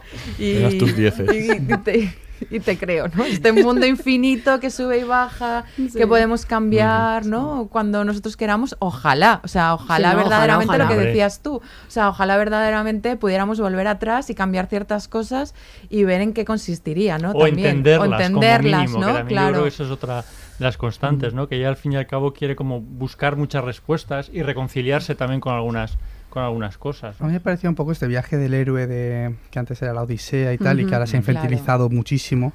Y esta no me parecía diferente, era un Harry Potter o un Sabrina o un Jedi. De, tú tienes el poder, tú eres Exacto. especial por este tema tan complejo de que tu abuela tenía esta cosa en el cerebro, tú también, pero ahora tienes que aprender a usarlo. No, pero no quiero. Sí, sí, inténtalo sin intentarlo. Oh, papá, qué profundo. Sí, inténtalo más sin intentarlo. Y, y al final ya lo intenta sin intentarlo y lo consigue, consigue todo. Y él, el padre hasta dice cosas como que no te distraigan los novios, que es todo como muy de adolescentes, ¿no? Es mm, claro, las otras Harry Potter y todo esto tienen menos pretensiones. Si la estoy llamando pretenciosa. No, pero es un poco al final la metáfora de Matrix, que tú has, has aludido antes a Matrix, ¿no? Mm. Es un poco de, ¿qué quieres? ¿La píldora roja o la píldora azul? O sea, ¿qué quieres? ¿Mantenerte en este mundo completamente plano Ujú. en el que te haces preguntas pero no obtienes las respuestas? ¿O te vamos a enseñar la realidad, ¿no? Pues ¿Te vas a atrever a poco cruzar lo- el espejo? Claro, te vas a atrever a Bueno, sí, cruzar. Siempre, es otro de claro, los claro, quiero decir que al final... Referente muy palpable, Mucho, ¿no? mucho, Porque no, desde está evidentísimo. disfrazada, ¿no? De, Totalmente. El Alicia. Dorothy, el mago de Oz. Dorothy, sí. No, a mí me gusta se la- tira contra el espejo, literalmente. Sí, sí, literal, Sí, sí, claro, sí, claro, sí. sí. A mí me gusta la, reconocer que la frase está del padre cuando le dice, pero ¿por qué Dorothy quiere volver y no quedarse en Oz? Me gusta mucho. Esa relectura que hace de- del mago de Oz, ¿no? Porque claro, de yo quiero, quiero volver a casa y dice, pero ¿para qué quieres volver a casa? Es decir, quédate en este mundo maravilloso y Si a descubrir, en ¿no? América deprimida. claro, pues así, ¿no? Eso, eso me parece, me parece muy interesante, muy de reflexionar, ¿no? Efectivamente. Y luego el actor que hace de padre, que a mí me Bob parece Odenkirk. maravilloso, Bob que lo hemos disfrutado Better en Breaking. Bad y en... y en- O sea que a, a mí me encanta, entonces... Sí, lo hace muy bien, pero ahí vuelvo a tener problema con la Sí, animación. con me tengo- pasa que con él sí. con él tengo, pero además Sí. tengo el problema que como le reconozco, Claro. eh, ahí sí que reconozco que me es que me cuesta la rotoscopia, porque con ellas no me pasa lo mismo porque no reconozco a las actrices, Claro. entonces me da igual, A son rostros pasaba, pero anónimos creía para que mí. yo era un básico, No. también te lo digo. Él me está llamando básico. No, no, o no, o que somos, no somos los somos dos básicos, Eso, eso es el sesgo cognitivo. Es- cerebro está intentando entender lo que está viendo. Claro, claro. Y ya tiene las pistas para hacerlo. Y es el problema otra vez de la rotoscopia. Efectivamente. De la realidad realidad de la irrealidad, que es de lo que va la serie. Claro. Entonces, no, pero que me pasaba un poco a lo con mejor la, la han cagado por eso. con la peli de Linklater en parte también, que veía todo el rato a Ethan Hawke y estas cosas, ¿no? Y, y me- y esto me cuesta. ¿Pero por porque qué? claro, no es él, porque no es él, Claro. es como un dibujo de él, pero sí que es él, yo sé que está detrás. ¿Qué más da, no? No, no, no puedo evitarlo. O sea, lo o sea es que no, no es, Sí, no es producto de reflexión, es me pasa. Sí. Cuando eh, tiene que ver con mi relación con esto. Sí, sí. Eh, Sí, sí. Reconozco que tiene que ver con que. A Pero ver, porque no te lo crees entonces. me Claro, crea porque es, un- es que es un dibujo animado. Me crea una discordancia. No, decir, ahí reduces un poco, o sea, de repente. O sea, no Sí. es que no te lo creas, es que claro, tú le. Quiero decir, estás viendo, como ha sido mi caso, que esa es Claro. otra, Better Call Saul. y esta Estás viendo los dos y a la claro, vez. Es un poquito lío. Entonces, al final, es que es ese, ese- yo los otros me los creo, me creo el mundo, me creo eh, esa historia, pero el otro es Better Call Saul, Bet- o sea, ese actor haciendo del personaje. Pues a mí precisamente el hecho de que sea reconocible es lo que me permite también entrar más en, el, en la Fíjate, realidad, ¿no? me encanta Es esto lo porque todo lo contrario. contrario. Sí, sí. O sea, de hecho me gusta mucho reconocerlo porque me parece un actor, Bob Oden- eh, Odenkirk. Odenkirk. Me parece un actor maravilloso que lo he visto en, en otros, ¿no? en, en otras series. Y entonces, esa, o sea, ese reconocimiento precisamente es lo que me, me, me permite estar más, rela- o sea, como más cercana a, a la serie, más. ¿no? Al, al formato, sí. ¿Ves? A mí sí. me pasa lo contrario, me saca porque pienso, porque estoy viendo un dibujo de Bob Odenkirk y no estoy viendo a Bob Odenkirk que- y no puedo evitar verlo. Claro. Y no puedo evitar pensar que el actor está detrás actuando y diciendo, si lo han debido hacer de puta madre, que decir, la Pero yo bueno, creo eso que es está lo muy mismo bien. que si estás viendo Better Call Saul y dices tú, pues, Bob No. Odenkirk haciendo de, de, de No, Saul no, no, Goodman, está el ¿por qué rostro. No, es? no, no, Si es no, un no. actor, A ver, Bueno, mira, hay una cosa- posiblemente nos pase cuando veamos a, nos Claro. pasa con otros personajes. Bueno, sí, claro, claro. Cuando veamos a este actor haciendo otro personaje que no sea el de, el de, el de Saul Goodman, nos costará. Sí, pero como final decía eso- alguien hace mil años, que le digo por alguien porque no me acuerdo quién era, pero es la idea de que cualquier película de ficción. Buena no deja- referencia. no deja de. No, es que, es que no me acuerdo en este Te momento, lo buscaré luego. inventar ahora mismo. Totalmente. No, no lo he inventado, lo, lo lo- No, pero decía que cualquier, que cualquier película de ficción, por más ficción que sea, siempre un documental sobre un rostro y un cuerpo. Y es que hay algo de esto en el cine, tiene que ver con el referente de la realidad. Igual soy muy básica, yo creo que sí que es muy, soy muy básica, lo digo en serio. Es decir, que esto No, me cuesta también, mucho. también, sí, sí. Y entonces ahí cuando sé ese referente cuál es y lo- no dejo de ver el referente al mismo tiempo que el dibujo, entonces me está costando mucho, sobre todo en una serie que me exige entrar, o sea, eh, porque esta serie es muy dramática. que Esto no es esto no es ver los dibujos de la Warner, que es, para mí son el culmen de la animación y me encanta, no sé, no es exactamente esto. eh, eh, y entonces todo esto me cuesta mucho. También puede ser que el personaje del padre sea un poco plano, ¿eh? O sea, decir, También porque puede ser. Él aparece siempre Un poco cansino, un poco Sí, cansino o sea, también. decir, De ya estás otra vez aquí. ahí, como que te, ¿no? Que Sí, un dices, poquito. "Joder, un poco- chico, Déjala un en paz a la claro, chiquilla. Alégrate de algo, no sé. No, dale déjala poquito en paz, de además va todo el rato Claro, súper es una- enigmático es una y la sombra otra, ahí sí. todo el rato como una especie de, lastre. Entonces a mí creo Sí, que el propio es padre es un personaje un poquito menos trabajado que el de ella, que también pasa con la madre, ¿eh? que es otra amargada. Sí, sí. Entre, entre Pero yo creo que el prece- yo creo que el precedente es el padre de dos metros bajo tierra, ¿no? No, lo- yo lo he pensado todo el rato. Además, la escena es la misma. El cuando prece- la- no, no, que yo Ah, el creo precedente, pero de ese personaje, De ese no, que se inspirados, Ah, no, sí, no, que lo sea, no. sí, sí. El padre muerto que está ahí. Es que No. creía que está diciendo que era un plástico. el. No, no, no, no, no, para nada, para nada, todo lo contrario. Sí, sí, totalmente. Todo lo contrario, pero creo que eso que, que nace de ahí, que igual sin ese personaje no existiría. Yo cuando vi el accidente de Andaón, me acordé de seis metros. Bajo tierra episodio. enseguida, sí, sí, sí, sí, sí. Siempre sale esta serie. Sí, sí, de- anda. Seis metros. Seis, metros. Sí. No, pero lo que dices creo que es otra- lo de la disonancia, ¿no? Porque cuando vemos una serie, hacemos un pacto con la serie o con la Claro. película. de que nos van a contar una mentira y nos va a gustar creernos. nos la vamos a creer. Si hay la creo, cosas como el exacto. micrófono que salen cuando no toca, Eso eh, es. te sacan. Eh, Eso es, eso es un poco. De todas maneras, para entender eh, todas esas cosas que aparecen en Andan, probablemente haya que meterse en la cabeza de Kate Purdy, porque todo lo que aparece en la serie está muy vinculado con ella. De hecho, eh, ella ha contado en varias entrevistas que tenía una abuela que se llama Geraldine, que padecía esquizofrenia, como la de la serie, y que ella mm, tenía siempre en la cabeza la idea de que hacia los 30 años es cuando surge todo esto de, la, Claro. de la esquizofrenia, ¿no? Y que siempre había tenido la- el miedo de, de tener la misma enfermedad que su abuela y eso, digamos, que lo vuelca en la serie. Y luego también, por otra parte, ella tuvo, pues bueno, una, una época muy mala de depresiones en la que buscó eh, salida por, por medicinas alternativas y chamanismo. Y entonces visitó chamanes aztecas, hindúes, de, de varios tipos. eh, que le ayudaron un poco a percibir la, como ella lo cuenta, la realidad de otra manera, o que no, la, no, solo existe una manera de percibir la realidad, sino que, sino que hay varias y eso se ve en las diferentes culturas, ¿no? Y todo esto eh, lo, lo, vuelca en Andan, o sea, es una parte muy personal de ella, ¿no? Quizá cuando tenemos todas estos eh, influencias y que decimos que son géneros distintos es porque eh, se están mezclando varias cosas de la vida de esta mujer. Por otro lado, la parte eh, cómica romántica y, y, el origen de los personajes también están en ella. Ella creció en San Antonio, eh, donde dice que hay una población latina o de mezcla latina eh, muy importante, que lo quiso reflejar, cosa que quiso reflejar en la serie, y que ella veía mucha relación entre estar entre dos mundos. Eh, en, varios aspectos de la vida de Alma y que ella ha conocido con el entrar, entre, estar entre los mundos, entre el mundo real y el mundo onírico. El mundo de los latinos y el mundo de, eh, estadounidense, que se diferencia cuando son, son hijos de y no están en, en ninguno de los dos mundos. Luego ella, con la sordera que tiene, el mundo Esos del silencio, el mundo del silencio y el mundo de la audición. Mm. Entonces, que ella ve en ese personaje, pues, en- que está entre dos mundos en varias facetas, ¿no? Que luego se ven reflejadas en la serie. No sé si- El rollo sí eso está en la serie, porque el, el hijo del escritor de Winnie the Pooh, que luego se convirtió en una película de animación y en una serie de animación, era esquizofrénico. Y en, el niño en, las, en, en la serie es esquizofrénico, habla con animales que no existen y que en su, en su mundo eh, cobran vida. Y eso es muy chulo de verlo, pero Winnie the Pooh lo tienes que disfrutar sin saber todo eso. Claro. Y luego, pues, Igor el burro es depresivo.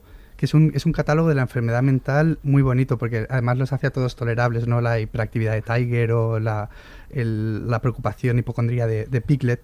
Son todos así, pero bueno, la serie está, yo creo que eso es muy interesante lo que has dicho y ahora me gusta saberlo, pero no me aportaba No, bueno, mientras lo veía. La, la- la serie no. De hecho, yo no Pues sé si os a parece, ella está sí que- loca. No, a mí al principio no me lo parece y de hecho creo que realmente a trabajar con la animación en la serie te permite dulcificar la enfermedad, ¿no? O sea, quiero decir, Mm. yo al principio pensaba, digo, pues es una mujer extrasensorial, ¿no? Tiene una sensibilidad espectacular y luego, claro, te vas dando cuenta que no cuadra con, con la realidad, ¿no? De, pero sí que me, me parece muy interesante el hecho de trabajar las enfermedades mentales que son tan desconocidas, que generan además tanto miedo ¿no? y tanto rechazo.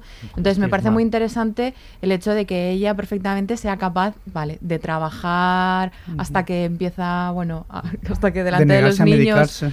claro, empieza porque se niega a medicarse, ¿no? Entonces porque tiene, tiene más sueños y entra más en la irrealidad porque le genera como más estabilidad a ella, ¿no? Entonces me parece que este trabajo de la enfermedad mental en la, en, en la serie y tratado con animación, me parece que la dulcifica, pero me parece también que te la, te la, o sea, te permite estar más cercana al, al espectador. ¿no? Yo creo que es el principal valor de la serie es el, el hecho de conseguir meterte en una cabeza que funcione así, ¿no? Porque eso es algo que nos inquieta mucho, ¿no? Cómo se ve la- el mundo y la realidad desde una mente como esa, que si a mí me, su- me sucede, ¿no? ¿Cómo, ¿Cómo vería la realidad, no? Y ese acercamiento en esta serie me parece que está muy bien hecho, o sea, que mm, esa mente fracturada, ¿no? Que, que no distingue de la realidad de la ficción. Y luego, por otro lado, la parte de de la trama del padre, me parece que es interesante cómo la han planteado para justificar el hecho de que no tome las medicinas, ¿no? En esa persecución Claro. hacia conseguir desvelar el misterio es lo que hace que ella no se plantee, oye, aquí hay un problema, la terapeuta me dice esto, ella como que está enganchada a esa idea de descubrir qué es lo que le pasó a su padre, ¿no? Y- Pero yo me he perdido algo. Ella no está enferma, ¿no? O sea, la serie no te, te pone lo contrario. Es Bueno, a ella, sí que Si le ella- dice si que ella la madre le dice, la madre al final sí que le dice claramente que el padre padece eh, padecía esquizofrenia, Sí, que, pero que ella la- a ella la cogió para hacer pruebas en el laboratorio, entonces fue cuando la madre, porque ella está, sea, cu- fue cuando la madre discute con Pero el la, pero la padre. niña sabe que la No. madre, cuando ella no estuvo allí, la madre fue la que estuvo destruyendo los eh, archivos del Claro, padre. luego se Claro. entera, exacto. Pero se lo dice a la madre, ya no lo sabe, le dice, tú estabas ahí en uno de sus viajes. En, Sí, se supone que Sí, lo descubierto, descubre, sí. El está. juego, uno de sus está, el juego está ahí permanentemente, o sea, de hecho en la, en la- se mueve en esa indefinición que yo creo que eso, ahora hablaremos del final, en el final abierto permite que creas cualquiera de las dos cosas y hay pistas de las dos, también hay un momento en el que la madre le dice, suenas como tu padre cuando Sí, estaba pero eso loco. es un ¿no? comentario de otra persona, eso sí, no- Sí, la- el, lo- Claro. el- no el dice padre, nada. precisamente, pero hay, digamos, pistas o detalles hacia los dos lados, ¿no? Que tú puedes interpretar cualquiera de las dos cosas, ¿no? Pero a mí sí que me parece, en todo caso, un posible estudio, si quieres, de la enfermedad mental muy interesante, de, de cómo funcionaría, ¿no? Una mente esquizofrénica. O sea que.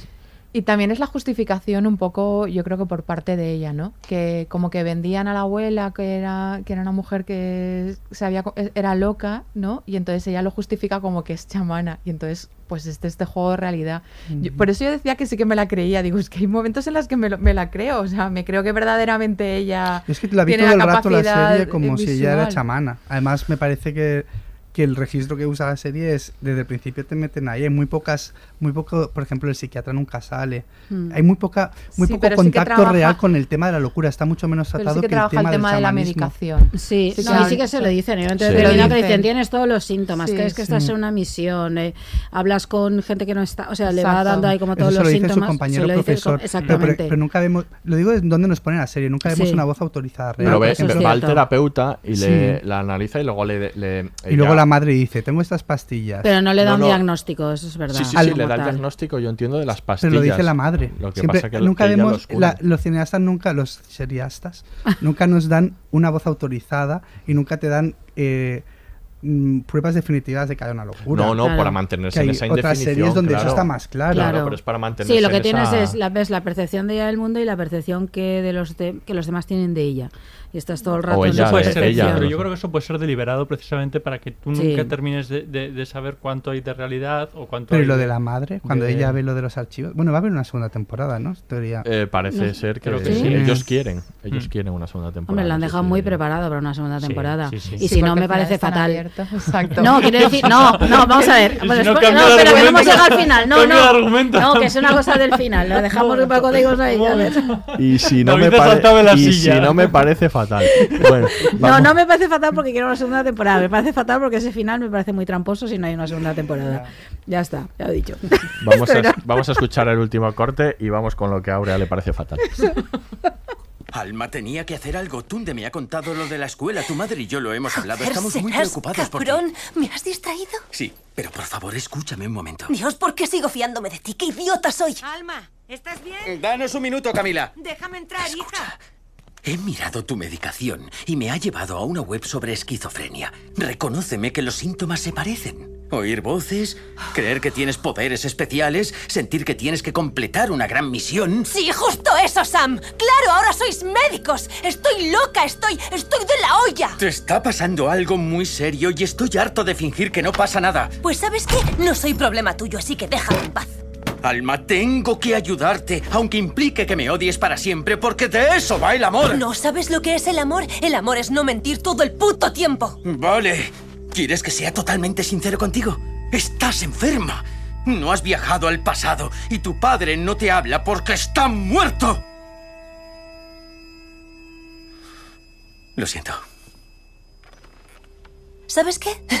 Rompería contigo ahora mismo, pero cuando el tiempo se alinee, ni siquiera te habré conocido.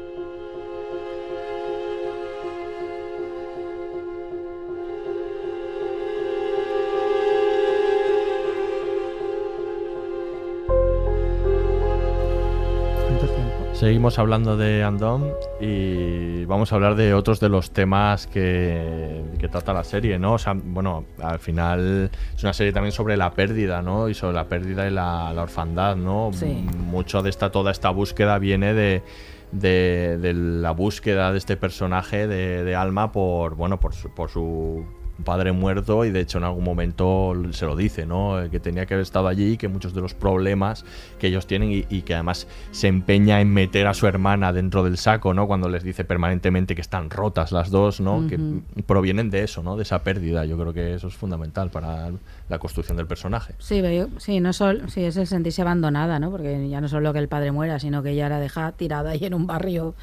¿no? Yo toda esa parte de la infancia. No, no, es sí, que sí. claro, quédate ahí, ¿no? Y ya vendré, ¿no? Eh, y eso sí, yo creo que ese es uno de los temas centrales, cómo gestionar eso. Es un tema central del cine americano, por otra parte, Ujú. el de la orfandad, sobre todo la del padre. Ujú. La de está lleno todo, y actualmente también, ¿no? De, y series, ¿no? De personajes que no tienen padre y tienen que cómo gestionar esta pérdida. Bueno, en el caso. Sobre todo una pérdida así de abrupta. Sí, ¿no? sí, O sea, efectivamente. Esto es no- un tema central del cine de Spielberg, en bueno, un montón de esto, ¿no? Está ahí, y sí, esta idea de la orfandad y Ujú. gestionarla, ¿no? Ahí. Luego me parece también interesante la aparición de la religión en la serie, cuando sobre todo este personaje de la, del cura. Hay un momento que me parece que me parece curioso que es cuando el cura a, a la, apoya a Alma, ¿no? Y le dice, bueno, si ella no quiere tomar las pastillas, Sí. es, es eh, asunto suyo, ¿no? Que es como si dijera, bueno, cuando es cuestión de fe, cuidado, Ya. ¿no? que, que si es por cuestión de fe, quiere decir que ella puede creer lo que quiera, ¿no? Luego está planteando ahí como todas las salidas. Está la ciencia, la religión. La religión más o menos es oficial sí. y luego la religión no oficial, digamos, ¿no? Chamanes o todo esto que tiene que ver ahí. Un poco Entonces por- como- Yo creo que ahí juega un poco la oposición, es verdad que no está muy trabajada, pero la oposición entre, pues eso, la, la madre que es la estable convencional, pero que es religiosa y tiene su fe, como por otra parte la que tiene ella, ¿no? La que es, que es su propio tipo de fe. Lo que pasa es que es cierto que en Estados Unidos hay tan, tanto tipo diferente de, de iglesias, Ujú. están tan expandidas además eh, en general, que salen mucho en las series. A mí, Claro, a mí no, me ves- chirría un poco, pero es cierto que, que es- son, re- son muy recurrentes, ¿no? La, la religión. Y sobre todo la católica, es muy recurrente en, en Pero yo creo porque sí que forma parte de la vida real de muchísima gente. Que Sí, sí, sí, que claro. a nosotros nos asombra, Claro. pero sí que la gente va, mucha gente va a la iglesia, la que sea, a la que toque los domingos, y eso sí que forma parte de la vida. De hecho, por experiencia personal, mi marido es americano, la católica justamente es como es casi como el chamanismo. Como Sí, la mayoría de gente es es protestante o Claro. judía, nos ven como gente extraña que creen santos que lloran por los ojos. y, y a ellos les impresiona mucho esto de las cruces sangrantes y tal. Bueno, pero en este caso sí que es la religión católica. ¿eh? Sí, pero porque ellas son latinas, Celebra la que tiene que ver Pascua, con la- claro, celebra la Pascua. Claro, tiene que ver con eso. No, pero hay un montón. Eso que dice Emil, pero yo creo que esa es la voluntad de la serie, ¿no? O sea, ponerlo ahí, poner la religión en el sentido, en ese sentido, ¿no? En esa in- intención que tiene Kate Purdy de, de hablar un poco de diferentes tipos de, de, de realidades, pues eso, la, la, la religión católica respecto al chamanismo que aquí se coloca como con ese cierto estigma, pues es una religión, o sea, Ujú. que, que el- gente que sangra por los ojos o bueno, que Sí, tiene ¿no? Y cualquier tiene que ver con el elementos sobrenaturales que, de- que pueden ser equivalentes, ¿no? Mm. Bueno, yo creo que hay muchas cosas que tienen que ver con esta cultura, no sé, con la parte espiritual, ¿no? Está Halloween, la- no sé, hay ceremonias en la serie, la boda, no sé qué, todo ese tipo de cosas que, que están que tienen que ver con las religiones, sea como sea, con la vivencia espiritual de algún modo, porque la serie al fin y al cabo plantea eso. Si ella al final no resulta que no es esquizofrénica y es que es extrasensorial o que tiene esta capacidad, está accediendo a un mundo distinto, ¿no? Un mundo trascendente. Entonces yo creo que hay muchas referencias todo el rato a eso, al chamanismo, el templo, eh, ¿no? El, um, el Halloween, no sé qué, hay muchas, ¿no? Es- eh, que están hablando todo el rato de esta de esta idea, ¿no? Sí, la Entonces, serie que nos ahí. pregunta es, "Uy, perdón, Sí. sí, sí, ¿qué hacemos con estas cosas? Si las honramos Eso o las medicamos, ¿no? Eso que es, lo que hacemos con la enfermedad mental en muchas ocasiones, ¿no? A los niños hiperactivos los respetamos como niños que son o los medicamos para que Eso estén es. más calmados. Pero al final los ritos, un poco que se celebran en diferentes épocas de la vida, al final sirven un poco para tranquilizar ¿no? estos cambios Totalmente. y para asentar y, y darle darle un sentido a aquellas cosas que se van produciendo. Para ¿no? Ordenar un poco Claro, para ordenar un poco la vida ciclos, ¿no? Exacto, exacto. Entonces, además habla de muchos ritos, es verdad. que De dices tú, muchos. ¿no? O sea, el- o sea, la Pascua, la boda, ¿no? Sí, salen muchos, ¿no? Toda, ese- toda esa idea. Sí, esa ¿no? transición para de la infancia a la madurez, ¿no? De, la juventud a la madurez, a ver... Un poco ¿no? parte de la lucha de ella, ¿no? Ella quiere transgredir todas es- esas Sí. eh, celebraciones o, quiero decir... o Lo establecido, sí. Todo- sí. todo lo establecido, Esas paradas creo, claro. establecidas. ¿no? Claro. Y Sí. luego está el tema este de la medicación, que me parece muy, inter- muy importante, porque es un tema central y que tiene que ver, pues, es un debate inmenso, ¿no? El tratamiento de las enfermedades mentales. Yo no quiero imaginar, pues, no soy ninguna experta, ni mucho menos. Pero esto es un gran debate, el cómo Ujú. medicar, si medicar, dónde está la identidad de los pacientes, es decir, qué supone a veces una Ujú. medicación que está quitándoles la identidad no porque su identidad sea la enfermedad, sino porque forma parte de ellos de algún modo y su modo de estar en el mundo. Ese es un debate abierto y no resuelto. Es decir, claro, que evidentemente es, eh, muchas veces es cuestión de grado. Y yo creo que ahí también está todo el planteamiento. Ella si se medica deja de ser ella. ¿no? Ujú. Esto lo plantea muchísima gente con enfermedades mentales. ¿no? Si, si me medico, Claro. Dejo de ser yo, eh, o, o soy otra persona, o me está mermando una- otras facultades. O sea, puede que evite que delire, pero también me impide hacer un montón Que se lo de otras pregunten a cosas. Carrie de Homeland. Eso, efectivamente. Claro, entonces esa idea central, ¿no? ¿No? Es que es, sí, a sí. Carrie en cada temporada No, los- los- muy recurrente, pero es que esa frase precisamente que, Es eso. eh, eh, es muy constante en Sí. ella, muy evidente, muy En- pesada al final, porque es verdad que el argumento se repite mucho. Sí, a veces demasiado, pero es eso. No, en los libros de Oliver Sacks eso está súper presente, Sí, esa sí, idea de, muy- de al medicarme pierdo No, parte de lo que soy, ¿no? Eh, y me convierto en otra persona. Entonces, claro, yo creo que ahí la serie también va mucho por ahí. Es decir, eh, a todo el mundo le dice, medícate, medícate, con lo cual sé como los demás, en el fondo. O sea, intégrate, sé como nosotros. Y ella hay una, pues una resistencia constante a serlo, ¿no? Que también forma parte no solo del hecho de que ella vea el mundo de otro modo, sino no quiero ser como vosotros. En todos los aspectos, en todos además los aspectos, de la ¿no? serie, porque es- está esa lucha contra la propia realidad, Claro, claro. pero está en todos los aspectos, Claro. efectivamente, está en la religión, está en pues en, en lo convencional con ese discurso que en el que empieza la serie que comentabas al principio del podcast, ¿no? De, de, bueno, el conformismo, ¿no? Con el que vivimos Esto es todo. y como decía es que esa María, pregunta nos la hacemos todos alguna Claro, vez. está- claro, y esto es todo, en serio. O sea, Y- lo que decía trabajar, María, ¿no? no sé qué tal. Es que No, es los, así. los secundarios lo tienen mucho porque la hermana de ella eh, se conforma en casarse con alguien a quien no quiere. Eso es. El novio de ella intenta sobre todo conformarse a la cultura americana es. siendo de India. La madre también quiere, sobre todo no levantar polvo, ¿no? Sí, sí, sí. Totalmente, sí, todos están un- en eso. Sí, luego es verdad que, que hay también un, un discurso por la integración, que, que ahora lo he recordado cuando hablas del novio de Del ella, de Sam, que no hemos hablado, pero ese capítulo en el que ella como ve el pasado de él, ¿no? Y, y que está en el propio discurso de ella, cuando habla con su hermana de la herencia mexicana y de que aún las tratan como mexicanas, ¿no? Y hay un O cuando poco- habla de la fiesta del Álamo, ¿no? De, Eh, claro. Por ejemplo, ¿no? De la otra, de la otra forma de mirar el Álamo, no como la, como es, ¿no? es, es muy interesante eso, porque yo creo que ahí sí que hay otra vez eso, ¿no? El re- una reivindicación de lo diferente, ¿no? Todo el rato Las de no ser. culturas diferentes sí, también. El, el recordar- el, el episodio este de cuando ella ve al- a su novio de joven es casi de lo poco que me ha gustado de la serie con la película, me pareció muy bonito, pero es una de esas situaciones en las que volviendo al tema de si locura o Ujú. chamanismo, creo que los autores están con el chamanismo. Sí, totalmente. Porque eh, toda, es, una, es una secuencia larga de cuatro o cinco escenas en las que es imposible que ella invente todo eso. De hecho, no nos lo están poniendo como ella está imaginando, ¿no? Estamos viendo una, una realidad. Igual que luego con la, con la guardia de seguridad, lo hacen Mm. varias veces, que es si no nos están engañando. Vamos, si eso es, si eso es una locura de ella, claro, Bueno, nos- no sé, es te están dando- Es que sería mucho engaño. Te están dando gato por razón. liebre, Ahí claro. tienes razón. Bueno, Yo, siempre yo casi nunca vi, alguna- casi nunca vi que ella estuviera loca. Me Pero- parecía más simple por eso la serie. Yo en además, cambio siempre porque- lo interpretaba Sí. en clave de, de locura, ¿no? Por ejemplo, en este, en el caso de, de la infancia de él, se la puede haber contado él eh, Mm. anteriormente, ¿no? Y ella simplemente estar construyéndola de nuevo, pero, pero bueno, que es- está sujeto a interpretación y es verdad que hay momentos en los de- donde te lo crees. Es la, la escena con la con la mm, de seguridad, con la guardia de sí. seguridad, definitivamente es una de las escenas en, la que, en las Aunque, que te aunque el otro le pregunta y dice eso, todo eso lo has sacado de las de, fotos. de las fotos, claro, pero Sí, justifica que podría justifica tener que esas podría- dos lecturas. Como que te ella quieren engañar, todo el te rato quieren con engañar un eso. poquito, pero... Yo Sí. creo que sí, aparte, quiero decir, y aparte es una constante. En la, en la sociedad al diferente muchas veces se le trata de loco. Entonces Mm. yo creo que juega un poco con eso. Eh, ¿En qué punto estás tú? ¿Al diferente también le vas a tratar loco? Realmente o sea, te hace dudar todo, todo el rato y yo creo que es muy deliberado no aclararlo, ¿no? Sí. Otras cuestiones, eh, bueno, hablemos un poco también de los personajes, de los actores y otras, fa- de otras facetas de la, de la serie. Vamos a dejar hablar, Emilio, bien un poco de la serie, otro poco, la música. la música de la serie está, está muy bien, ¿no? O bueno, Miquel, que eres Buah, nuestro. no, a mí me encanta. en- No, no Sí, tengo, tengo poco que decir. Creo, bueno, creo que ayuda mucho a la, a, a la propia ficción. Bueno, Muchísimo. de Amy Doherty. Y, y a mí me parece fantástica, efectivamente. O sea, que te mete directamente en el, en el, en el mundo, en, en mundo. muchos mundos, ¿no? A través de, de- de la música. No sé cómo, cómo ves que, que Hombre, encaja. pues si me preguntáis por, por criticar, no.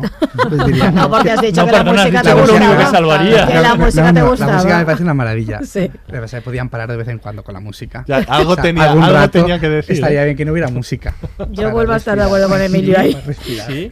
Sí. Me estoy- Bueno, aquí no me ha molestado tanto. un poquito la serie, a mí- no, a mí no, a mí no- tampoco me ha molestado. A mí me mucho A mí me ha gustado mucho y Sí. me mete mucho. Aparte, eh, en, en su, en su propio dilema y en, y en el accidente y en la búsqueda todo el rato, ¿no? La música como que me da Va subidón. para adelante, ¿no? Sí, Me sí, o sea, sí, sí, como para que va, y de avance, ¿no? Sí, Como sí, sí. Siempre así en, en ritmo ascendente. Y luego, bueno, están los actores de, que en este caso son muy identificables, dado también la técnica, como decíamos con Bob Odenkirk. Pero bueno, Alma yo creo que está especialmente bien, a pesar de que te da un poco de rabia el personaje, pero ella yo creo que lo hace No, muy da bien, rabia un poco y estoy de acuerdo en lo de Fleabag, en este punto tan tan tan inmadura ¿no? de, de- de ir mm, fastidiando a los demás y ahora voy de rebelde, de Rosa niñata. Salazar se a ratos es muy niñata, pero eso es verdad. No, a mí, a mí una cosa que me asombra porque veía un, vi un vídeo de estos de cómo estaban filmadas. Es que, quiero decir, actores que son capaces de meterse en los personajes estando entre cuatro paredes y lleno de... me parecen súper actores. Quiero decir, porque ves cómo está rodado. ellos, ellos han interpretado todo eso, pero en un entorno absolutamente funcional, en una habitación ahí, ¿no? Haciendo sus personajes. A mí esto me, me parece ser muy buenos actores. Quiero decir que re- creo que requiere un esfuerzo enorme meterte en situación ahí y resolverlo. Quiero decir que luego se ha hecho la rotoscopia y que ellos, bueno, que ahí ve- veamos, porque se ven muy bien sus buenas actuaciones. Sí, claro, sí. de- pues, está tratado como tal. Pero es que, claro, si tú ves cómo se ha rodado, dices, caramba, es que, es que no tienes el decorado, que luego te han puesto ahí la casa, pero tú estás corriendo como si pensaras que ahí está, Claro, o estás actuando como tal, estás trabajando de un modo que le da claro, eh, No todo el ser- sentido al, al, al, al verbo interpretar, ¿no? Sí, o sí, ser. sí, que decir, a mí me parece un trabajazo dificilísimo. No debe ser divertido, ¿eh? Debe ser muy Decía- complicado. ¿Quién era el. Eh, Kit Harrington en Juego de Tronos? Que Sí. su rodaje no había sido lo Es que, que él esperaba en ningún momento. Gritarle a un cartón verde Claro. con dibujo de dragón no Es era que lo poner que a él- Kit lo- Harrington como ejemplo de, actuación a lo Bueno, no, mejor pero teniendo en cuenta que está ahí, aún lo salva relativamente de bien. ¿eh? frustración respecto a, sí, a lo que te vas sí. a encontrar con lo que con No, la a mí esto ¿no? maravilla siempre con el tipo de películas estas de muchos efectos especiales que sabes que actúan contra nada, que, decir, no tienen delante a nadie o contra un muñequito que dices. Dios mío, y lo hacen bien. A mí esto me parece, me parece abstraer mucho. absolutamente maravilloso de- de- de- del oficio de actor, eh, extraordinario, vamos, me parece. De y aquí bueno, muy bien, y aquí es que se ha tratado todo el rato de esto. O de crear la intimidad entre los dos personajes, casi como una obra de teatro, que deben estar ahí, ¿no? Es que a mí me, esto me parece precioso, vamos. Trabajo de actuación. Bueno, decían que Bob Odenkirk que había aceptado. Es eh, productor, es perdona, de la serie. el- Le sí. Mm. gustó mucho, había aceptado y, y en un momento dado pues le tuvieron que explicar que en esta técnica no, él no podía hacer las voces desde su casa y, y mandarlas, que tenía que, que venir y actuar, ¿no? Y tuvo que hacer ahí un poco de, de juego de equilibrios con, con sus otras series, ¿no? Pero sí que, que es un gran actor, Sí, es un sí. actor estupendo, ¿no? Que te, te crees todo lo que haga. No sé, y algunos otros... Bueno, la, la hermana cumple, No, yo creo que la- hacen bien todos, sí. Pasa que son personajes pues menos definidos y tal, pero sí, yo creo que sí. Sí, la hermana más básica. A mí es que la Sí. historia de la hermana me parece como que se alarga demasiado, ¿no? O sea, la, la- la movida Yo creo con que es el- más tópica. con- Sí, Es muy exacto. cliché. Yo también Sí, pienso Esa que es muy y alarga tópica. mucho, sí. ¿no? El escarceo este, el- la infidelidad con, Es- con el sí. camarero y otra vez... Pero incluso la relación con ella, tanto, la o, sea, hemos- la olvida- o- o- o pasa página o directamente pasa de tu marido. o sea, Pero al final forma un poco también de esta disyuntiva de qué hago, ¿no? O sea, con tu vida, ¿qué hago? ¿Sigo por lo convencional que me marca mi claro. Suegra, mi madre, mi novio? ¿O me lío con el camarero que me atrae más? Quiero decir Sí, que bueno, yo es creo que el igual- un poco camarero igual que la igual hermana. igual igual, se liará con otro camarero. Se trata de liarse con quien le apetezca. No, pero es el hecho de decir, soy más libre, ¿no? Sí. Y, y, po- o sea, yo, yo marco, ¿no? El camino de mi vida o me dejo guiar por aquello que me marcan los demás, que es lo convencional, lo establecido y lo que de alguna manera marca la sociedad. Entonces creo que es un poco exactamente el mismo juego que hace ella, Sí. ¿no? Completamente, o sea, inconformista, valiente de quiero romper con la, con la realidad que tengo porque me aburre y no la soporto.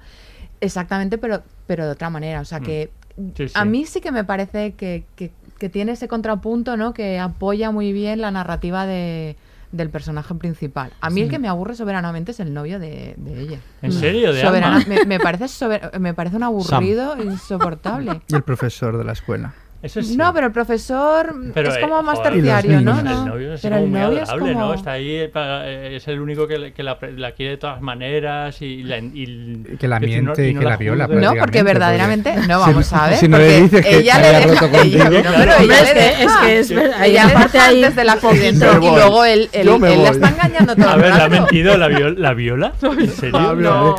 Ya la había dejado y sabía de su vida y él, mientras ella está en coma, no, le dice nada. el tema de... de la la mentira está clara, pero estoy pensando en el momento. mm, No, el- pero hay un momento que ella le dice, tener- y hemos Sí. dormido, nos hemos acostado, hemos tenido sexo luego, claro, y se Claro. suponía que habíamos roto, ¿no? Si, si hipnotizas Claro. a alguien para que... Pero no he hipnotizado. Estás Pero, mintiendo. pero, O sea, pero- quiero pero le estás ocultando una parte que ha sido real también, es que ya no recuerda.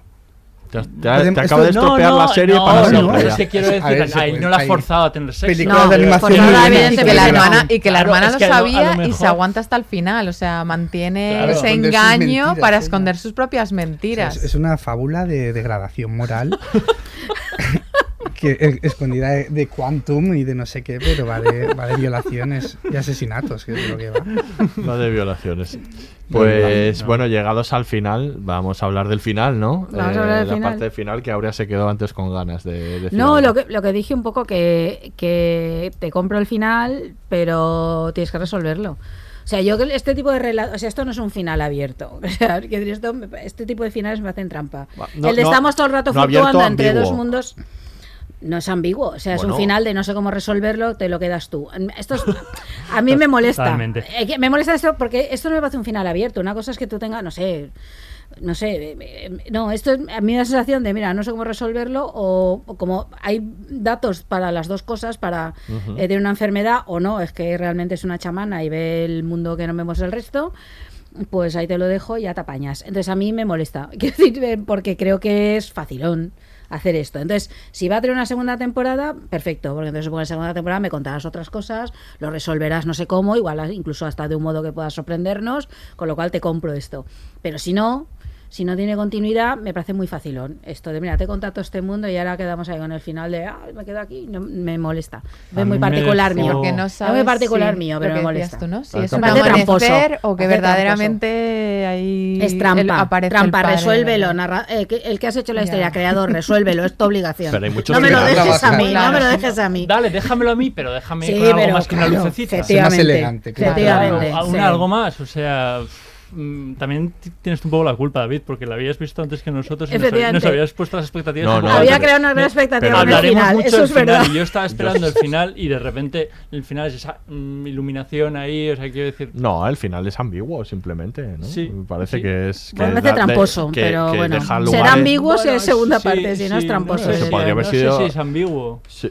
Bueno, yo creo que, a ver, está jugando al mismo juego que el resto de la serie, ¿no? O sea, no, no se define, ¿no? Por ninguna de las dos opciones que está planteando y yo podría haber hecho otro tipo de final, pero bueno, no sé, a mí me parece que que no estaba en su intención en ningún momento definirse. O sea, yo lo tenía claro que no se iban a Pero definir. podría, o sea, pero, pero podría definirse por una decisión de ella, por ejemplo, a lo mejor, que decir, que decida seguir en ese mundo mm, Sí, ¿no? que- que- fluctuante, que por ella ejemplo. cierre los ojos y empiece a ser. Sí, por ejemplo, y vale, a lo mejor no es un final tal, pero lo resuelve en términos de, mira, yo sigo aquí y yo no sé si estoy loca o soy chamana, pero yo sigo viviendo en estos dos mundos. No sé, podría ser un final que es ambiguo en el sentido que, bueno, que tampoco se acaba de resolver nada, ¿no? Porque ella sigue con su... No sé, pero a mí estos- este tipo de finales me parecen tramposos. Mm. Estás todo el rato jugando con dos opciones y al final no te doy ninguna de las dos y ya te apañarás. Pues- Pues no.